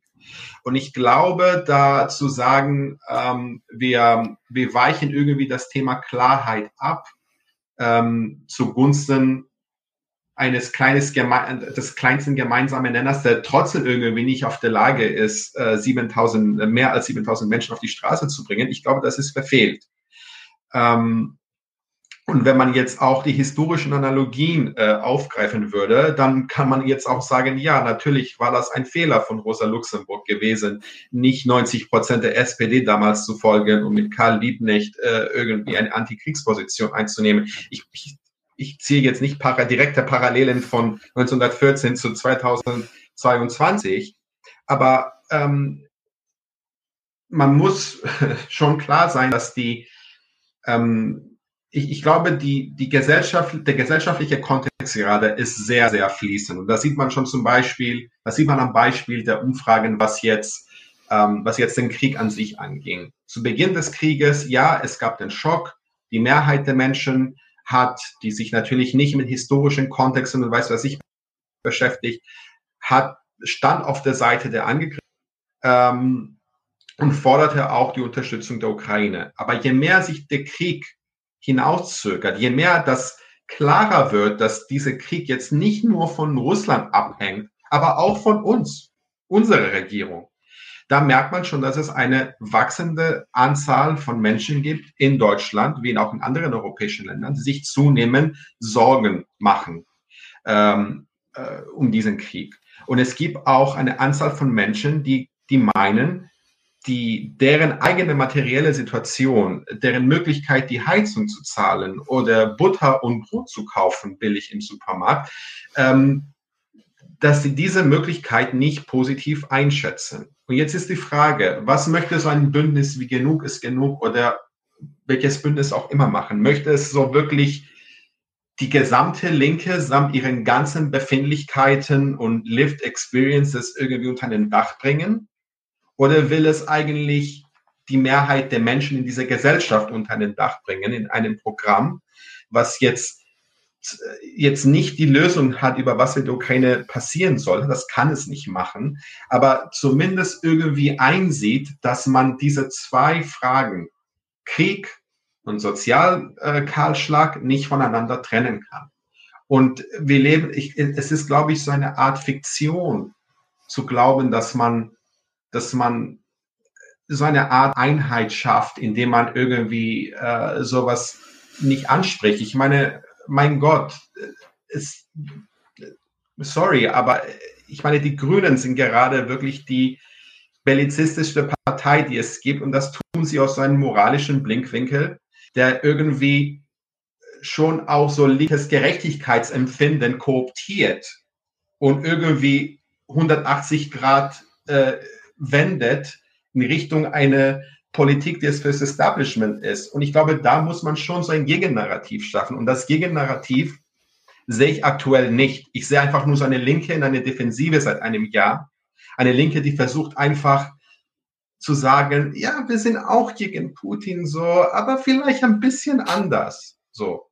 Und, und das geht nicht, weil das Problem hier ist nicht, ist nicht der Putin, es ist auch nicht der Zelensky, es sind jetzt nicht die legitimen Sicherheitsinteressen Russlands oder die legitimen Sicherheitsinteressen der Ukraine. Es ist ein Krieg von zwei herrschenden Klassen, in dem äh, die halt hunderttausenderweise Kanonenfutter an die Front schicken. Und äh, das ist ein Krieg, den wir, unsere Regierung, ständig anheizt und ständig mehr befeuert. Was ist, wie, wie sonst kann man irgendwie die Entsendung von Panzern irgendwie bezeichnen? Eine Friedensmission? Das, das geht doch nicht. Und da muss man schon klar Position beziehen. Und ich glaube nicht, dass das irgendwie die reine Lehre ist, wenn man das tut. Okay. Ähm, Clara Marek, wollt ihr noch mal antworten? Habt ihr noch was? Mach du erst mal, oder? Boah, dann leg ich mal los. Jo. Ich kann gerne einmal kurz auf dich antworten, Leandros. Ähm, und du hast dir eben so ein bisschen, zumindest implizit, ähm, die Frage gestellt. Ich hoffe es mal, dass ich nicht rhetorisch war, denn ich würde das einfach mal beantworten. Ähm, was ähm, was möchte man denn als Sozialprotestbewegung tun? Also möchte man, du hast es eben so genannt, die Linke mit all ihren kleinen Befindlichkeiten abbilden oder irgendwie die Gesellschaft? Ich habe es eben schon mal kurz angedeutet. Ich bin gar kein Fan von linken Splittergruppen mit absurden kleinen Befindlichkeiten, ähm, sondern ich würde genau wie du es dann ja auch argumentiert hast, ähm, die Position vertreten, dass man sich dann mit einer Gesellschaft beschäftigen muss. Ich habe ähm, im Vorfeld zu dieser Aufnahme einmal nachgeschaut, wie schaut eigentlich gerade Deutschland auf die Frage, wie gehen wir mit der Ukraine um, wie viele Waffen werden gerade geliefert. Und ich kann es euch ja einmal kurz vorstellen. Ähm, nach der letzten Deutschland-Umfrage finden 41 Prozent ähm, die derzeitige Ukraine-Politik der Bundesregierung super. 26 Prozent finden, es werden zu viele Waffen geliefert. 25 Prozent finden, es werden zu wenig Waffen geliefert. Was tut man jetzt also? Also es gibt darin keine Positionierung, aus der man ablesen könnte, ah ja, wir vertreten irgendwie die Position der breiten Masse der Gesellschaft, deswegen stellen wir uns jetzt so und so gegen den Krieg oder deswegen tun wir so und so dieses und jenes die existiert so gerade nicht. Ich weiß auch, dass diese Zahlen in den letzten, im letzten Jahr in die eine oder andere Richtung wahnsinnig gewandelt haben. Aber daran sieht man ja, dass das gerade nicht ein Prozess ist, wo man sagen kann, okay, wir vertreten hier gerade die breite Masse der Gesellschaft. Aber wo wir sie vertreten, das ist in ihrem Klasseninteresse, jetzt würdest du zu Recht sagen, na ja, gegen Krieg sein ist auch ein Klasseninteresse und damit hast du auch recht, ähm, worin sie aber eine große geeinte Position vertritt, ist in der, dass man gerade sagt, man gibt ähm, zu viel Geld fürs alltägliche Leben aus, man kriegt zu wenig über den Lohn zurück. Und ähm, das ist die Position, auf der man sich gerade als Gesellschaft einigen kann und auf der eben ja nicht nur Linke mit verschiedenen Befindlichkeiten sich darauf einigen können, sondern auch Peter und Michael von der Berliner Stadtreinigung, die bei der Berliner Rallye gesprochen haben, können sich hervorragend darauf einigen. Darauf können sich Menschen aus der Krankenhausbewegung einigen, darauf können sich Auszubildende bei den Berliner Wasserwerken einigen. Das ist der Moment, wo man sagen kann, ja, da, da sind Menschen mit dabei, da, das kann ich meinen Eltern vorstellen und die sagen, ja, ja, finden wir super. Ähm, und es ist sonst nichts, was einer größeren ähm, Debatte noch darüber bedarf. Und ich würde im Gegenteil Marek dir darin widersprechen und sagen, man bescheißert Menschen doch nicht, wenn man sagt, wir unterstützen euch jetzt in eurer Forderung nach 15 Prozent mehr Lohn bei der Post, in eurer ähm, Anstellung im öffentlichen Dienst, wo ihr sagt, ihr verdient da zu wenig. Das ist ja kein Beschiss.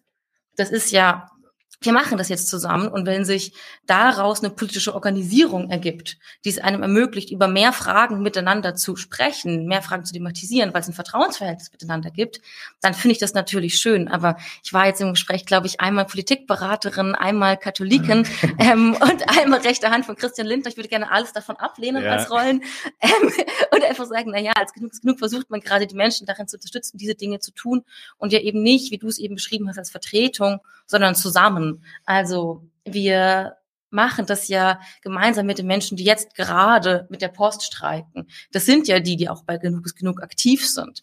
Ähm, das sind ja die, die genau diese Dinge tun, die Rallyes organisieren, die auf der Straße sind, die ähm, für ihre Tarifverträge und so weiter kämpfen.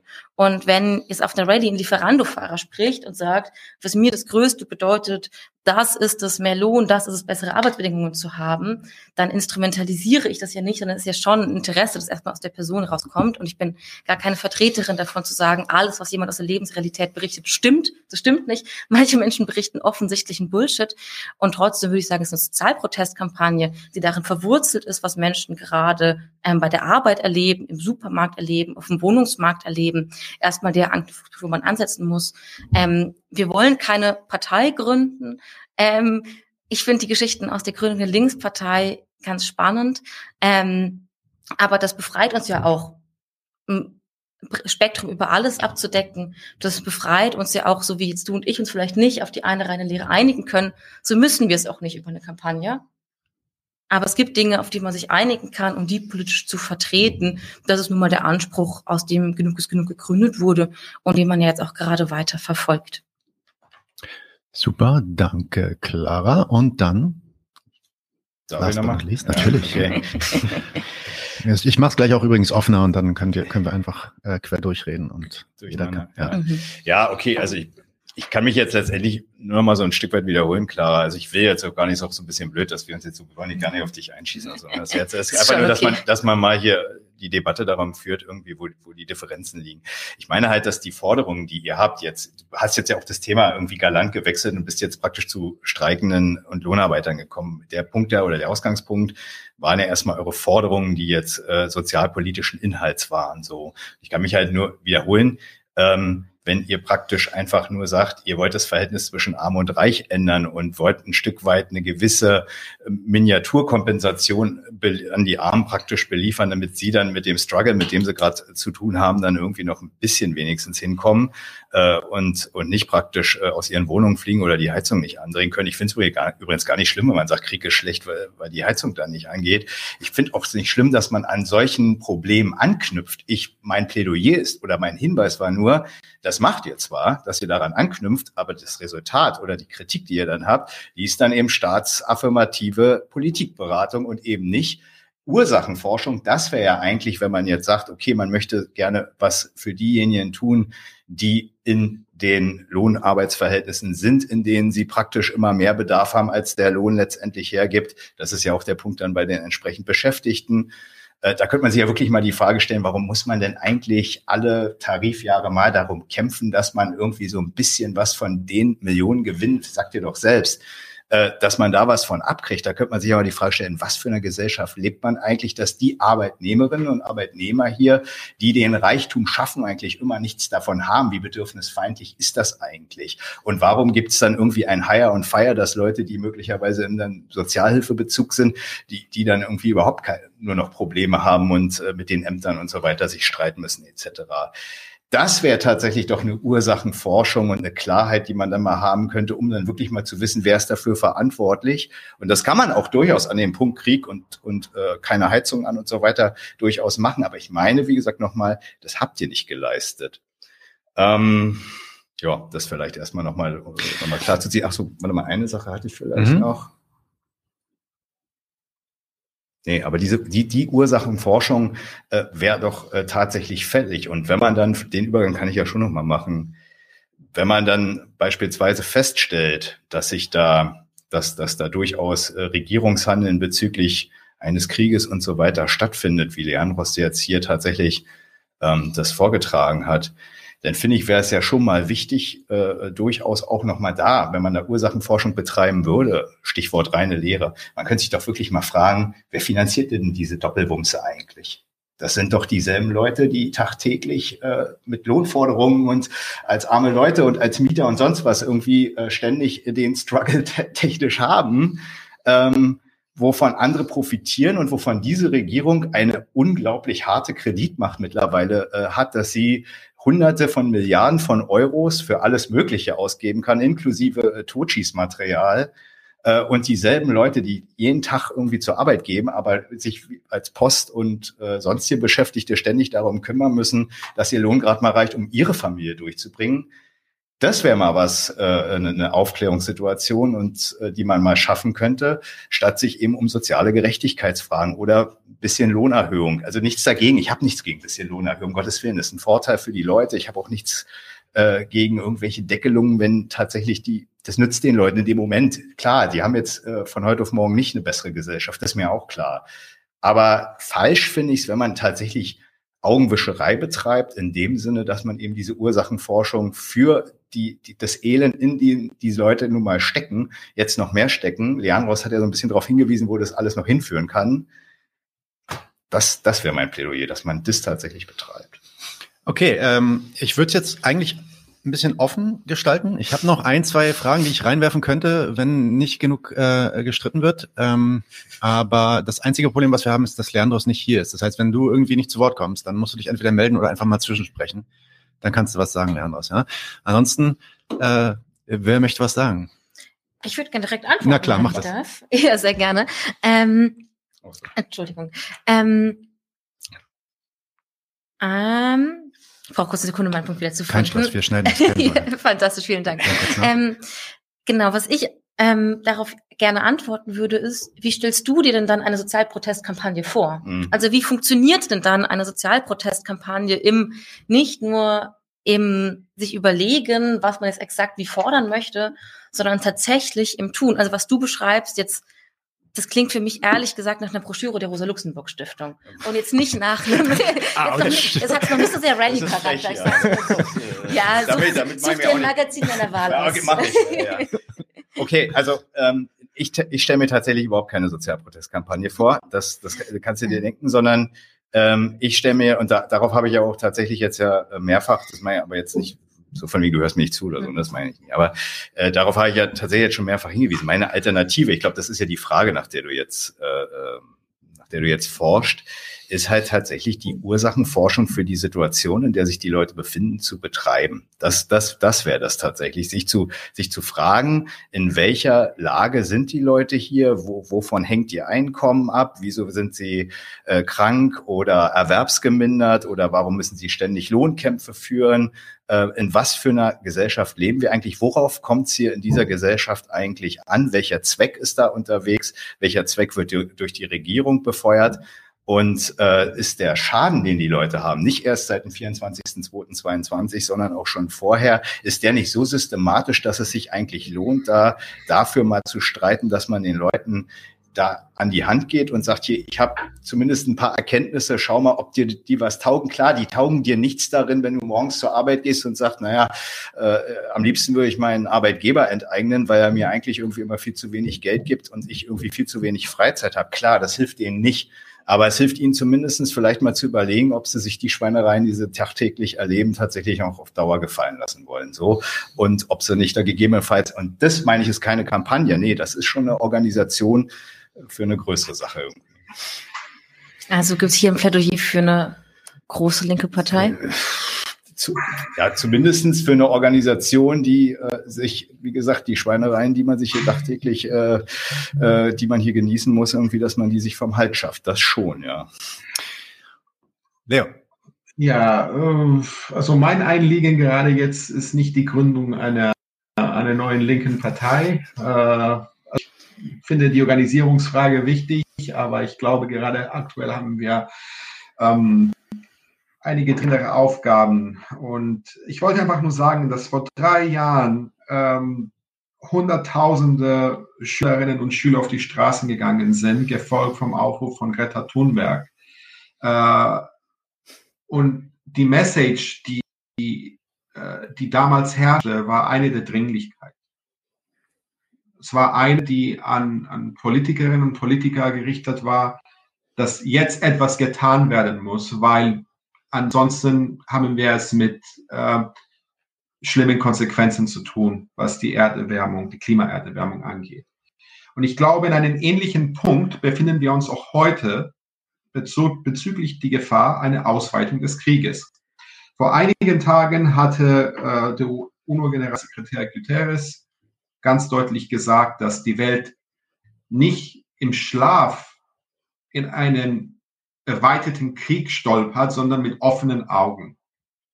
Man kann jetzt sagen, okay, das ist die UNO, die hat jetzt nicht so eine große Bedeutung mehr, aber ich finde, das sollte man schon ein bisschen zur Kenntnis nehmen. Und ich habe ehrlich gesagt, ich weiß, ich komme ja so ein bisschen vor wie so der Verrückte, der irgendwie jetzt ferngeschaltet wurde und äh, äh, so der, der eine so irgendwie so den Weltuntergang jetzt hier predigt, aber ähm, nein, die, die Sachen sind schon ziemlich ernst. Und mein Gefühl, vielleicht irre ich mich, aber von dem, was ich lese, von dem, was ich sehe und von den ganzen Bündnissen, ist, dass man sich irgendwie damit der, mit, mit der Realität eines äh, so Low-Intensity Warfare abgefunden hat, der jetzt keine so ist. Also da sterben so wirklich viele Menschen jeden Tag in der Ukraine. Aber man denkt irgendwie, okay, das ist so eine Art Pattsituation und das ist jetzt der Kontext, in dem wir jetzt Politik machen und in dem wir jetzt unsere Anti-Austeritätsbündnisse hier aufbauen und unsere ganzen Veranstaltungen und weiß was ich was.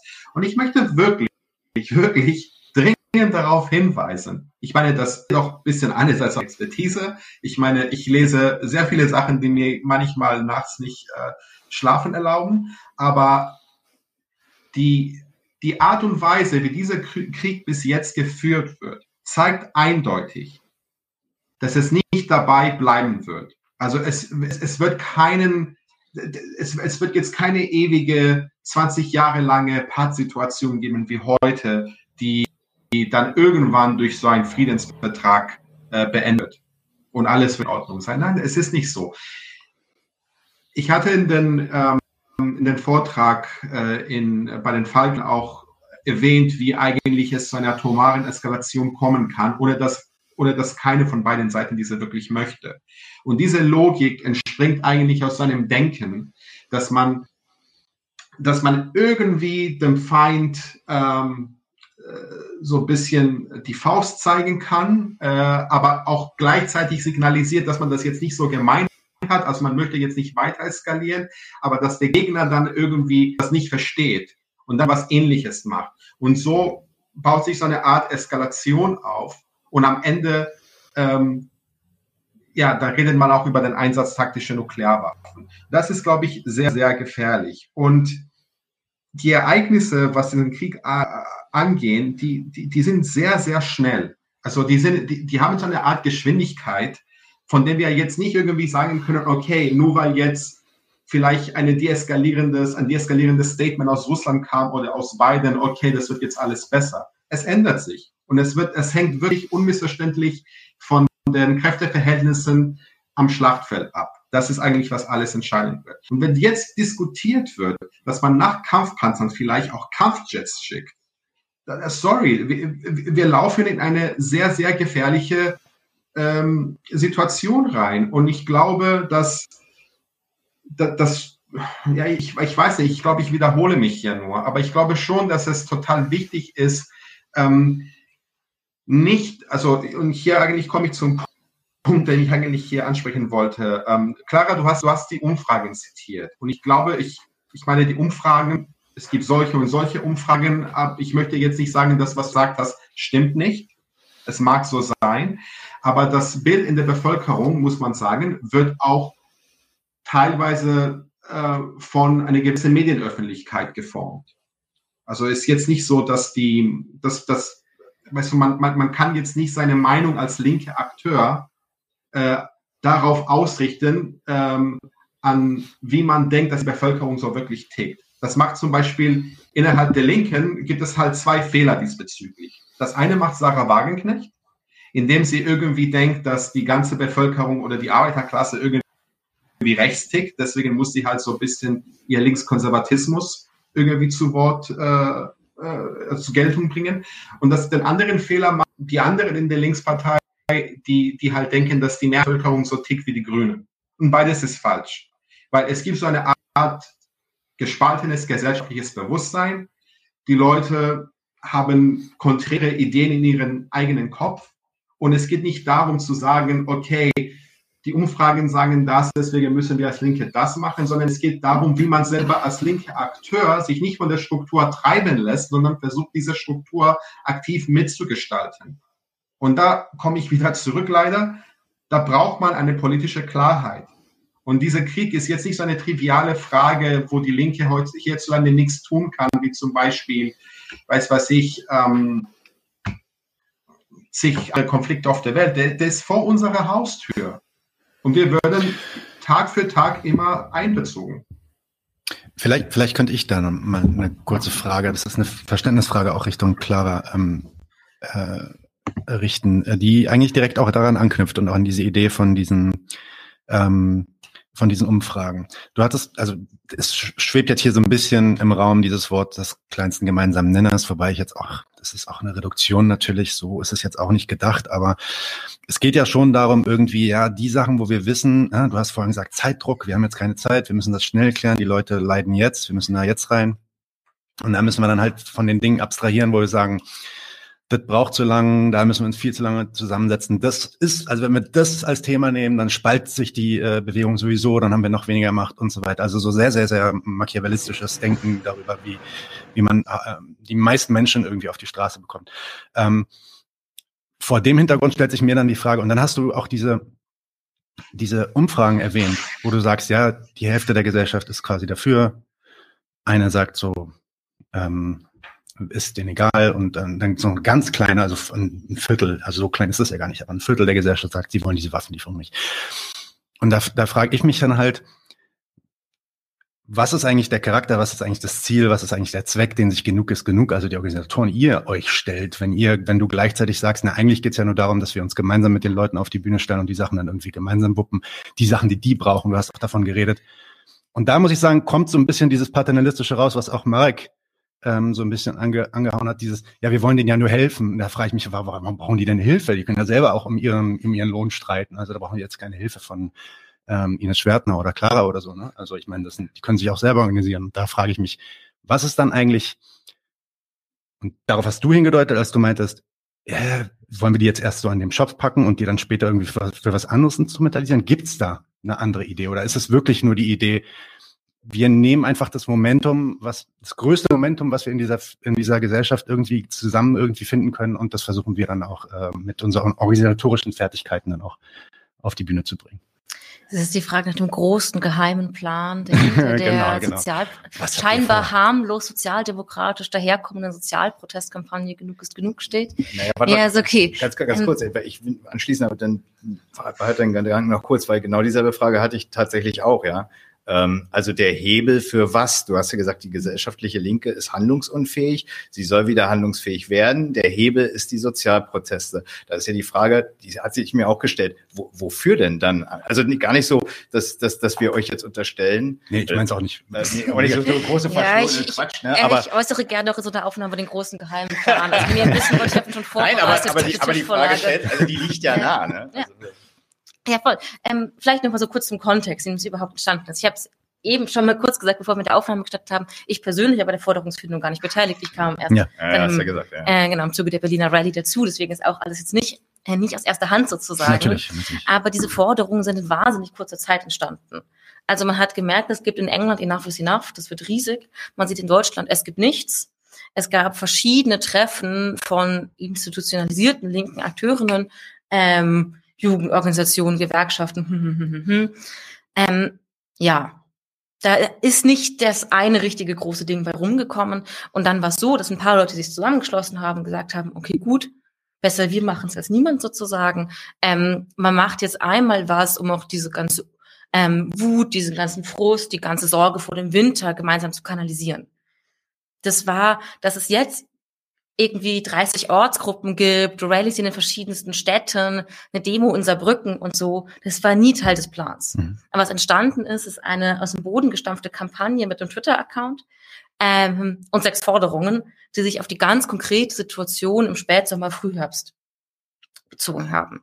Und dann sind hier ganz viele Dinge passiert. Man hat plötzlich gesehen, dass die Leute von der Berliner Stadtreinigung zur Berliner Rallye kommen. Da dachte man sich, krass geil. Mhm. Ne, man hat ja gesehen, wie viele Menschen sich Anschlussfähigkeit haben. Es gibt jetzt noch Menschen davon, die kommen zu uns und die sagen halt, ich war doch nie politisch aktiv, aber hier traue ich mich, das zu sein.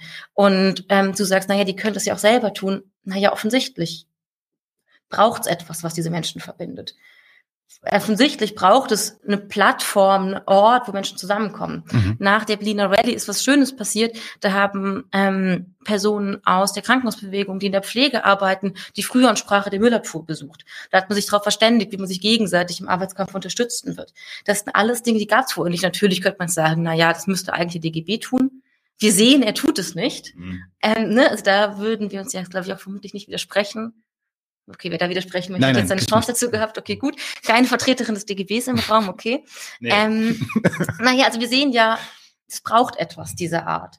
Ähm, und wenn Rallyes der Moment sein können, wo man diesen Unmut kanalisiert, wo Menschen zusammenbekommt, die wahnsinnig wütend sind, die Frust haben, die Angst haben, ähm, dann ist es doch gut, wenn es das gibt. Und weiter sind diese Forderungen auch nicht gegangen. Ich habe eben schon mal gesagt, niemand beabsichtigt, eine Partei zu gründen.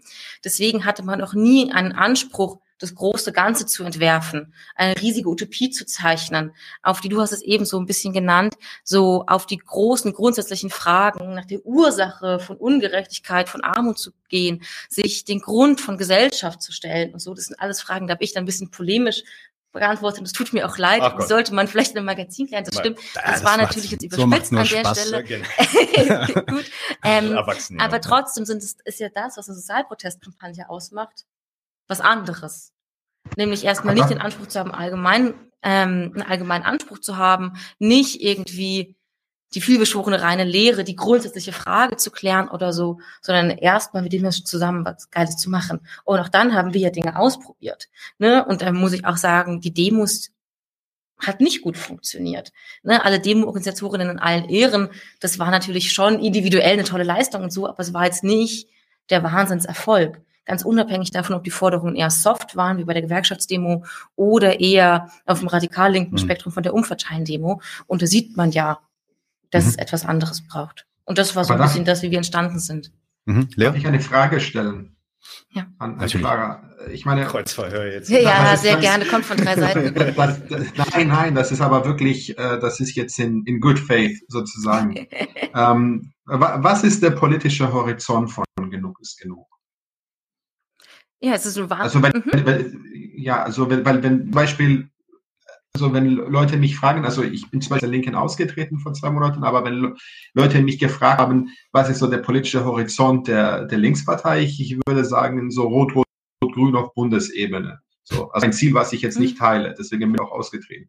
Aber, ähm, aber wenn ich jetzt, ich meine, ihr habt diese Rallies und so weiter und es gibt auch ähm, Enough is Enough in Großbritannien, aber ich meine, Enough is Enough in Großbritannien ist auch gegen eine Tory-Regierung gerichtet.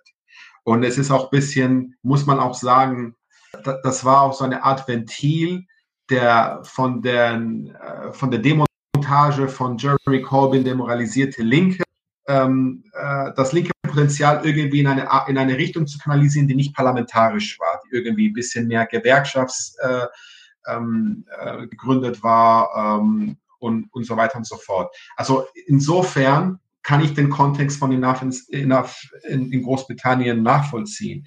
Äh, aber was ist der Kontext von Genug ist genug in Deutschland, was jetzt von einer Ampelregierung ähm, regiert wird, wo jetzt, ähm, keine Ahnung, die Sozialdemokratie äh, an die Macht ist, wo jetzt die, die bellizistischste Partei äh, die Grünen sind zum Beispiel ähm, und wo die Opposition ähm, zu diesem Krieg leider äh, am, am am kohärentesten sozusagen von der AfD zum Ausdruck, gebraucht, Ausdruck gebracht wird. Wobei es ähm, wahrscheinlich nützt, ja. Wie bitte? Ja. Alles gut. Ich habe nur gesagt, weil die AfD sagt es halt, weil es Deutschland nicht nützt, dieser Krieg. Ne? Ja, also, ja, aber, ja aber, aber, kohärent jetzt in dem Sinne, klar. Ja, ko ko ja kohärent. Also die, die machen das auch an, aus einer ganz rein standortnationalistische Perspektive, die jetzt zum Beispiel äh, nichts gegen Aufrüstung hat an sich. So. Äh, das Problem ist sich so, dass die Linke eher, ähm, ja, die ist halt ein bisschen dagegen, aber nicht so wirklich und versucht da ähnlich aus, von einer anderen Seite als genug ist genug so einen Anschluss zu finden, also nämlich über die politische Ebene. Also sorry, ich habe jetzt zu lang gelabert. Äh, also ja, die Frage an Clara. Ja, genau. Was ist der politische Horizont? Was, genau. Ja, ähm, ist der ja. Plan? Beantworte ich gerne. Vielleicht noch kurz zum Hintergrund zur englischen Enough is Enough Kampagne. Deren ähm, politischer Horizont ist ja auch schon anders gegeben, ne, dass jetzt ähm, vermutlich das Streikrecht in Großbritannien eingeschränkt wird. Also die haben ja einen krassen Defensivkampf zu führen, der denen ja schon auch politische Ziele quasi dann dadurch gibt. Ähm, da sind wir vielleicht auch zum Glück gerade woanders in Deutschland. Ähm, und natürlich macht es quasi ähm, eine Ampelregierung einem ungleich schwerer, so ein Feindbild zu haben. Ich würde aber auch von einem Klassenstandpunkt aus sagen, dass unser Feindbild ist jetzt nicht nur Bundesregierung, sondern das sind ja auch irgendwie Konzerne, die Milliardengewinn machen und zu wenig bezahlen oder so. Ne? Also ähm, ich glaube, das Feindbild in dem Sinne von genug ist genug ist an der Stelle schon eher deutlich zum politischen Horizont. Ähm, also damals ähm, als es die Berliner Rallye gab und so weiter, da gab es nicht viel mehr Horizont, als man versucht, jetzt diesen Winter für Menschen so gut wie möglich zu machen. Ähm, Und die Forderungen waren ja auch nur auf den Winter ausgerichtet. Ähm, jetzt stehen wir tatsächlich vor einer Situation, naja, der Winter ist vorbei, 1000 Euro Wintergeld ist offensichtlich ähm, keine Forderung, mit der, mit der man gut agieren kann. Trotzdem sind die Rallyes ein tragbares Konzept und es gründen sich Ortsgruppen, die alles richtig geil finden. Also ähm, wir haben manchmal so eine Berliner Perspektive darauf, dass wir denken, oh ja, jetzt, hype, jetzt flacht der Hype schon wieder ab in Düsseldorf hat sich erst vor drei Wochen genug ist genug gegründet. Also es ist natürlich auch immer etwas, was dann in der Fläche verzögert passiert ähm, und auch eine Entwicklung, mit der so vorher nie geplant wurde. Ähm, was jetzt auf jeden Fall kurzfristig die Sachen sind, die für genug ist genug anstehen, ist die kommende Streiksaison. Ähm, öffentlicher Dienst geht jetzt los, die Post läuft schon an ähm, und es geht ja noch weiter. Es wird der Einzelhandel bestreikt. Ähm, ein, ähm, eine Branche mit wahnsinnig schlechter ähm, gewerkschaftlicher Vertretung und Organisierungsgrad, mit ganz, ganz vielen ähm, bisher politisch überhaupt unvertretenen, prekarisierten Beschäftigten. Ähm, wir alle kennen Menschen wie die Schleckerfrau oder so, ne? Das ist das ähm, die Person, mit der man da aktiv ist. Ähm, und wir haben tatsächlich uns auch überlegt, na ja, sagt man so, okay, Winter ist vorbei, genug ist genug ist am Ende. Haben dann gesagt, nee, eigentlich nicht. Also man hat jetzt so viele Ortsgruppen aufgebaut und hat ein tragfähiges Konzept. Es war eigentlich fahrlässig in den kommenden Tarifauseinandersetzungen zu sagen, na ja, dann viel Spaß, ähm, dann lieber DGB, bitteschön, äh, übernehmt ihr doch wieder. Ähm, ich persönlich fände es fahrlässig, das zu tun, weil man ja auch ein ich finde, auch einen Anspruch hat, wenn man sowas einmal ins Leben gerufen hat, dann noch weiterzufahren. Es gibt keinen Fünfjahresplan, an dem man irgendwie ablösen könnte, wann dann in welchem Schritt kommt. Ähm, es gibt aber jetzt tatsächlich in sehr naher Zukunft, in wenigen Wochen, am 1. März-Wochenende, die Aktionskonferenz von Genug ist Genug, wo wir einmal bundesweit ähm, aktive Menschen zusammenholen, ähm, nach Halle fahren, uns dort für anderthalb Tage einschließen und dort tatsächlich äh, politische Debatten miteinander führen. Das tun, was ich eben so ein bisschen abschätzig verurteilt habe, als, naja, da muss man erstmal hinsetzen ähm, und es ausdiskutieren. Das macht ihr das war, ja, ich glaube, ich war zum Beginn so einer ähm, Kampagne nicht das geeignete Mittel der Wahl. Man muss mal mit was reinstarten. Aber natürlich sieht man jetzt, die Welt, Bewegung wird ja immer diverser dass man ähm, sich über Dinge unterhalten muss und das wird jetzt auch getan. Und was dort aber auch passieren wird, ist auch so ein organisatorischer Grundstein gelegt. Wie geht's jetzt überhaupt weiter? Was ist überhaupt eine Struktur, mit der man fahren kann? Eine politische Kampagne zu gründen, die ein paar gute Tweets hat, ist ein anderes Organisationslevel von 30 Ortsgruppen haben, Rallyes mit hunderten Menschen. Ähm, ja, ich würde sagen, das sind so die strategischen nächsten Punkte, ohne die jetzt vielleicht die große Antwort nach dem politischen großen Ziel geben zu können, ähm, die du damit hast. Aber ich finde, Menschen in ihrer Lohnauseinandersetzung zu unterstützen, versuchen, eine Brücke zu schlagen zwischen einer urbanisierten, jungen, gesellschaftlichen, linksliberalen Mitte und einem ähm, abgehängten, prekär beschäftigten ähm, Bereich ist jetzt auch kein unhehres Ziel. Ich würde jetzt vorschlagen, weil wir sind jetzt schon bei einer Stunde 35 Minuten, ähm, dass wir eine Abschlussrunde machen. Ähm, da könnt ihr gerne auch nochmal aufeinander antworten, kein Problem, aber dann kann jeder auch vielleicht das Ganze dann versuchen, an einem Abschlussstatement abzuschließen. Ich, für mich persönlich ist jetzt schon einiges geklärt worden. Ähm, für, weiß nicht, ob das für euch auch so ist, aber es gab einige Punkte, die ähm, wo, wo ich merke, dass auch wenn äh, ne, da trotzdem Unzufriedenheit herrscht, da trotzdem eigentlich kein Dissens ist. Ähm, aber mal gucken, ob das in den Abschlussstatements dann auch rauskommt. Ich würde jetzt einfach mal sagen, weil wir gerade so rumgegangen sind, äh, fängt jetzt Marek an, ähm, dann Leandros und dann ein letztes Mal Clara noch zum oh. Ende. Okay, ich versuche mich kurz zu fassen, dann, äh, dann ist es vielleicht auch nicht so langweilig für die Zuseher an den Endgeräten.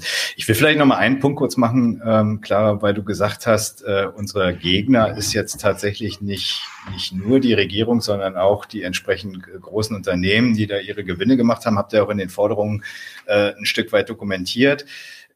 Ich, ich frage mal jetzt so ein bisschen unschuldig naiv, ja. Ähm, aber euch ist doch wohl schon klar, dass Wirtschaftswachstum, also sprich fette Gewinne machen, schon Zweck dieses demokratischen Staatswesens ist. Also das ist ja das praktisch, äh, worauf die Regierung äh, jedes Jahr, äh, nicht nur der Wirtschaftsminister, sondern die gesamte Regierung scharf ist, weil sie ja dadurch äh, ihre, ihre Geldmacht, ihre Kreditmacht äh, in Euro hier tatsächlich auch draus zieht und Doppelwumse macht und äh, meinetwegen auch sozial, äh, soziale Entlastung davon finanziert, eine Corona-Pandemie, eine Finanzkrise, Banken rettet das, das, das kommt doch jetzt nicht äh, äh, daher, also das kommt doch jetzt nicht aus dem Nichts, sondern es kommt aus dem wirtschaftlichen Zweck, die die Regierung hier äh, ins Werk setzt, den die Regierung ins Werk setzt und äh, wo Wirtschaftswachstum und dicke Gewinne doch das ist, wo sich alle irgendwie wahnsinnig drüber freuen. Nicht nur diejenigen, die die Gewinne machen, sondern auch die Regierenden, die genau diesen Geschäftszweck hier ja tatsächlich anfeuern äh, und deswegen sich jetzt halt wirklich äh, mit 100 Milliarden irgendwie hochrüsten können, um halt im Zweifel für wirklich für alles Mögliche gewappnet zu sein, was hier noch an militärischen Konflikten offensichtlich ja äh, geplant ist. Das kann man ja nicht anders sagen. Ich meine, diese diese äh, Heulereien darüber, dass unsere Bundeswehr jetzt tatsächlich nicht intakt ist, wenn der Russe uns hier überrennt. Das, äh, das muss man ja mal ernst nehmen, was da, was da passiert.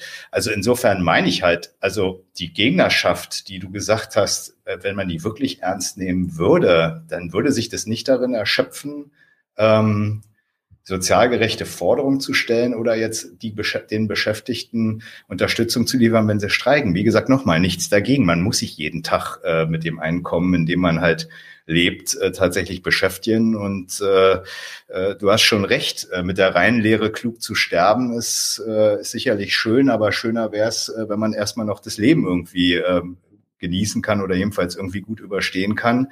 Aber ich meine, sich trotzdem mal einen Gedanken darüber zu machen, warum das wirklich ein stetiger Kampf ist und warum es euch, ich meine, jetzt mal ernsthaft, genug ist genug ist eine schöne Sache und äh, du, du, du, wenn das, wenn das dir Spaß macht und der Erfolg sei euch auch absolut gegönnt, ja. Aber ich sag mal, in der Freizeit äh, sich ständig mit politischen Kampagnen und Kämpfen zu führen, sagt doch auch was über diese Gesellschaft aus. Und das kann man sich doch im Zweifel, ist es doch viel schöner, wenn man äh, das Leben irgendwie hier äh, am, am, am Fluss genießt, im Park genießt irgendwie und äh, ein gutes Buch liest, einen guten Film guckt, irgendwie statt ständig darüber irgendwie Sorge zu haben und die Freizeit dafür aufzuwenden, dass man hier den Kampf äh, mit, mit gegnerischen Zwecken, mit Gegnern führt, äh, die tatsächlich äh, deren Zwecke man selber jedenfalls, also die Lohnabhängigen, die Armen und die Mieter und so weiter, die haben nicht bestellt, dass es ihnen so schlecht geht, wie es ihnen jetzt schlecht geht. Und den Krieg haben sie auch nicht bestellt. Also das, deswegen nochmal mein Plädoyer, da ein bisschen mehr Ursachenforschung oder überhaupt Ursachenforschung zu betreiben. Und ich gebe ab an Leandros wahrscheinlich. Ne? Sí, señor. Leandros. Ja, äh, ich versuche mich so kurz wie möglich zu fassen. Also mein erster Punkt wäre hier, dass äh, mein Abschluss Statement ähm, ist, dass alles, wirklich alles getan werden muss, um diesen Krieg zu beenden. Und dafür braucht es auch gesellschaftliche Mobilisierung, auch hierzulande, damit die Bundesregierung endlich gezwungen wird, ähm, mehr diplomatische Initiative zu übernehmen. Weil je länger Krieg andauert, desto mehr Menschen werden getötet, vor allem in der Ukraine. Und die Gefahr von einer Eskalation, gegebenenfalls einer nuklearen Eskalation, äh, wächst Tag für Tag. Der wächst an jedem Tag, an dieser Krieg nicht beendet ist.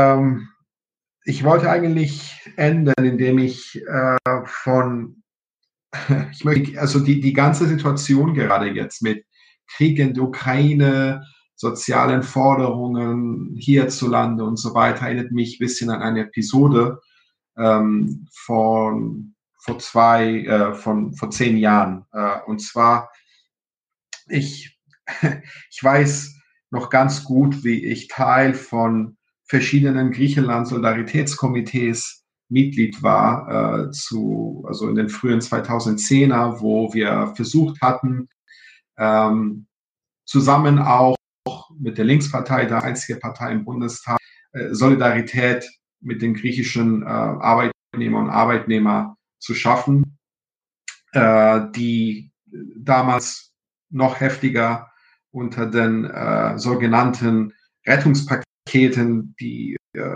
quasi von der deutschen Bundesregierung diktiert wurden, gelitten hat.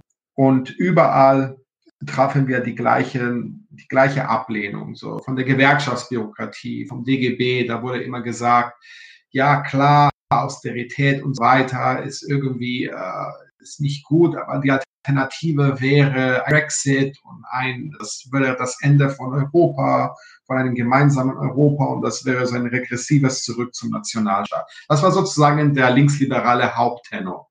Äh, zu der Zeit. Also das waren die ganzen Leute, die alle jetzt irgendwie äh, Leopards, Leopardenpanzer für die Ukraine fordern. Das waren die gleichen Leute, die gesagt haben, na ja, die Griechen müssen halt das Maul halten, weil äh, unsere europäische Ideale sind gerade gefährdet. Aber ein bisschen, äh, ein bisschen mehr Fiskalunion wäre natürlich schön. So, genau. Und die Politik, die wir gemacht haben damals als Linke, war zu sagen, ah ja, okay, äh, wir versuchen halt auch hier in Deutschland den Widerstand aufzubauen, aber das wird natürlich sehr schwierig sein, weil die meisten Leute eigentlich Merkel ganz toll finden und ähm, die ähm, ja, es gibt diesen Konsens, der ist halt hier schwer aufzubrechen. Also das Beste, was wir machen können, ist so eine Art moralisches Argument vorzuführen für die Armen, in äh, Anführungszeichen, Griechinnen und Griechen. Und äh, man hat, man ist halt von so einer Art geschlossenen Öffentlichkeit ausgegangen äh, und irgendwann ja passiert halt 2015 äh, und die die AfD wächst dann rasant und plötzlich merken alle, oh, es gab trotzdem irgendwie so eine Art gesellschaftliche Polarisierung in Deutschland, die haben wir jetzt nicht gecheckt. Und die Situation damals und heute ist radikal unterschiedlich, was sehr, sehr viele Punkte angeht. Aber was, was mir so auffällt, was die Ähnlichkeiten angeht, ist, wie, äh, wie die sogenannte gesellschaftliche Linke so ein bisschen den Snapshot der Situation so vercheckt. Also indem, indem sie halt sagt, okay, das ist so die Situation gerade. Die meisten Menschen finden irgendwie Zelensky gut oder wollen irgendwie den bösen Russen irgendwie äh, eine draufhauen und äh, das ist so der das ist so der gesellschaftliche Rahmen entlang wir unsere Forderungen irgendwie aufstellen müssen. Und ich glaube ähnlich wie damals die Situation kann sich sehr sehr schnell und rasant verändern. Mein Gott Leute wir leben seit zwölf Jahren in der größten organischsten Krise des Kapitalismus seit 1929. Wir haben in den letzten zehn Jahren gesehen, wie verschiedene Regierungen, Politikansätze delegitimiert wurden. Äh, wir haben gesehen, wie, was für ein, ein krasses Legitimationsdefizit liberale Demokratien heutzutage haben. Und die Ereignisse sind extrem fließend. Und ich glaube, bevor ich, ich möchte jetzt nicht sagen, was, was sollte jetzt genug ist genug oder andere tun, das ist auch jetzt nicht meine Gabe. Aber man sollte schon im, im in, schon, schon im Kopf behalten, dass das, was wir heutzutage sehen, sich morgen ganz drastisch verändern kann. Und darauf muss man sich einstellen. Und dafür ist ein Politikansatz notwendig, der aktiv ist, der versucht, die Struktur, die politische und soziale und ökonomische Struktur, entlang wir uns bewegen, aktiv zu gestalten und zu ändern und, äh, und gegebenenfalls auch umzustürzen, anstatt diese einfach passiv zu betrachten als eine Art, ähm, ja, das ist jetzt, was wir jetzt haben, wir müssen damit arbeiten und das sind jetzt die, die Einschränkungen, die wir haben. Und ich glaube, so eine Art Herangehensweise würde, glaube ich, allen Bewegungen, die, die gegen Austerität sind, äh, egal jetzt ob in der Bundesrepublik oder in Großbritannien, ähm, enorm helfen in ihren eigenen strategischen Zielsetzungen. Und ich glaube, diese strategischen Zielsetzungen, die teilen wir alle drei hier, äh, vier inklusive Nadim. Ähm, und äh, genau, insofern mein äh, Plädoyer, äh, ich hoffe, das kam kohärent gut an. Ich bin nur Moderator, ich habe mit Politik nichts am Hut. Gar ähm, nichts. ähm, das letzte Wort geht an Clara. Ja, ähm, ich glaube, die Zeit ist einigermaßen fortgeschritten. Ich möchte es ganz kurz halten. Ähm, ich glaube, dass wir als Linke die Verantwortung haben, nicht nur Ursachenforschung betreiben und uns äh, nicht nur da rein zu begeben, ähm, wirklich den besten Grund, die daraus folgende beste Analyse zu finden. Und ähm, ich bin jetzt persönlich mit den Zusammenhängen zwischen Staat und Kapitalismus auch eher gut vertraut. Ähm, und das meine ich nicht als Form von Theorieferne, sondern als ganz konkreter politischer Notwendigkeit. Ähm, wir sind als Linke historisch wahnsinnig gut darin, ganz, ganz viel zu schreiben, kluge Analysen zu entwickeln, miteinander darüber zu diskutieren und, und, und, und, und, und, und. Und das können wir und das haben wir an vielfältigen Orten, auch schon in vielfältigen Publikationen gezeigt. Ähm, ich glaube aber, dass es manchmal Situationen gibt und dazu gehört, für mich eine Situation von Inflation oder wie Leandros beschrieben hat, ähm, von einem Krieg und damit verbundener krasse Aufrüstung, die es notwendig machen, auch mal über ne, den theoretischen Unterschied in gewisser Weise hinwegzusehen und das zu tun, was Menschen ähm, dann tatsächlich weiterhilft und auch einem selbst tatsächlich weiterhilft. Also wer nicht unter den Berliner Mieten leidet, werfe den ersten Stein. Also wir sind ja schon noch irgendwie selber Betroffene einer ähm, schlimmen Situation. Und ich glaube, wenn man sich darin ernst nimmt und es nicht nur als spaßige Beschäftigung begreift, sondern als tatsächlich etwas, was politische Veränderung, Veränderung verwirkt, dann kann es fast so schön oder vielleicht sogar noch schöner zu sein, als jetzt hier draußen am Flussufer zu sitzen. Und deswegen würde ich gerne mein Statement beenden mit einem Plädoyer für den Sozialprotest. Ähm, wer hier gerade zuschaut und noch nicht weiß, ob es in der eigenen Stadt eine genug genug Ortsgruppe gibt, googelt doch mal, kommt doch gerne mal vorbei und dann äh, kann man sich sicher sein, dass man nicht nur theoretisch diskutieren kann, sondern auch ab und zu gemeinsam ganz geilen Shit hinbekommen kann. Wunderbar, vielen Dank, Clara. Ähm, vielen Dank, Marek. Vielen Dank, Leandros. Ähm, war eine lange Debatte, aber ich glaube, wir haben ähm, dem ausgefallenen Podium bei den Falken von vor einem Monat auf jeden Fall Ehre gemacht. Ich hoffe, die Leute gucken sich das auch nochmal an. Äh, da wurde auf jeden Fall nochmal die eine oder andere Sache erwähnt, die damals nicht besprochen wurde. Insofern hat sich das auf jeden Fall gelohnt. Wie gesagt, mir sehr viel Spaß gemacht. Danke, dass ihr alle hier wart. Und damit verabschieden wir uns für heute und bis bald. Danke für die Einladung. Tschüss. Leute, wir brauchen eure Hilfe. Wenn euch dieses Video gefallen hat, klickt auf Like, abonniert den Kanal und vergesst nicht das Glöckchen zu drücken, damit ihr benachrichtigt werdet, wenn wir neuen Content droppen. Außerdem solltet ihr uns überall folgen, wo wir verfügbar sind. Das ist Facebook, Instagram, Twitter und Twitch. Und wenn wir irgendwelche Ankündigungen machen oder Posts, dann shared, was das Zeug hält. Gebt uns all eure Liebe. Wir haben mittlerweile ziemlich signifikante Kosten. Wenn ihr es euch irgendwie leisten könnt, unterstützt uns doch auf Patreon. Dann kommt ihr auch in den Genuss verschiedener Vorteile, wie zum Beispiel Zugang zu unserer Discord-Community oder Zugang zu den ultrageheimen Patreon-Episoden, die wir dort posten. Außerdem könnt ihr uns natürlich auch über PayPal Spenden zukommen lassen. Außerdem haben wir mittlerweile einen eigenen Online-Shop. Das heißt, wenn ihr euch immer noch fragt, was ihr euren Lieben zu Weihnachten, Ostern oder sonst wie schenken könnt, geht dorthin und kauft duftes Merch. Alle Links dazu hier in der Beschreibung oder auch auf unserer Webseite 99 zu 1.de. Vielen Dank fürs Dabeisein, danke für die Unterstützung und wir sehen uns in diesem Theater.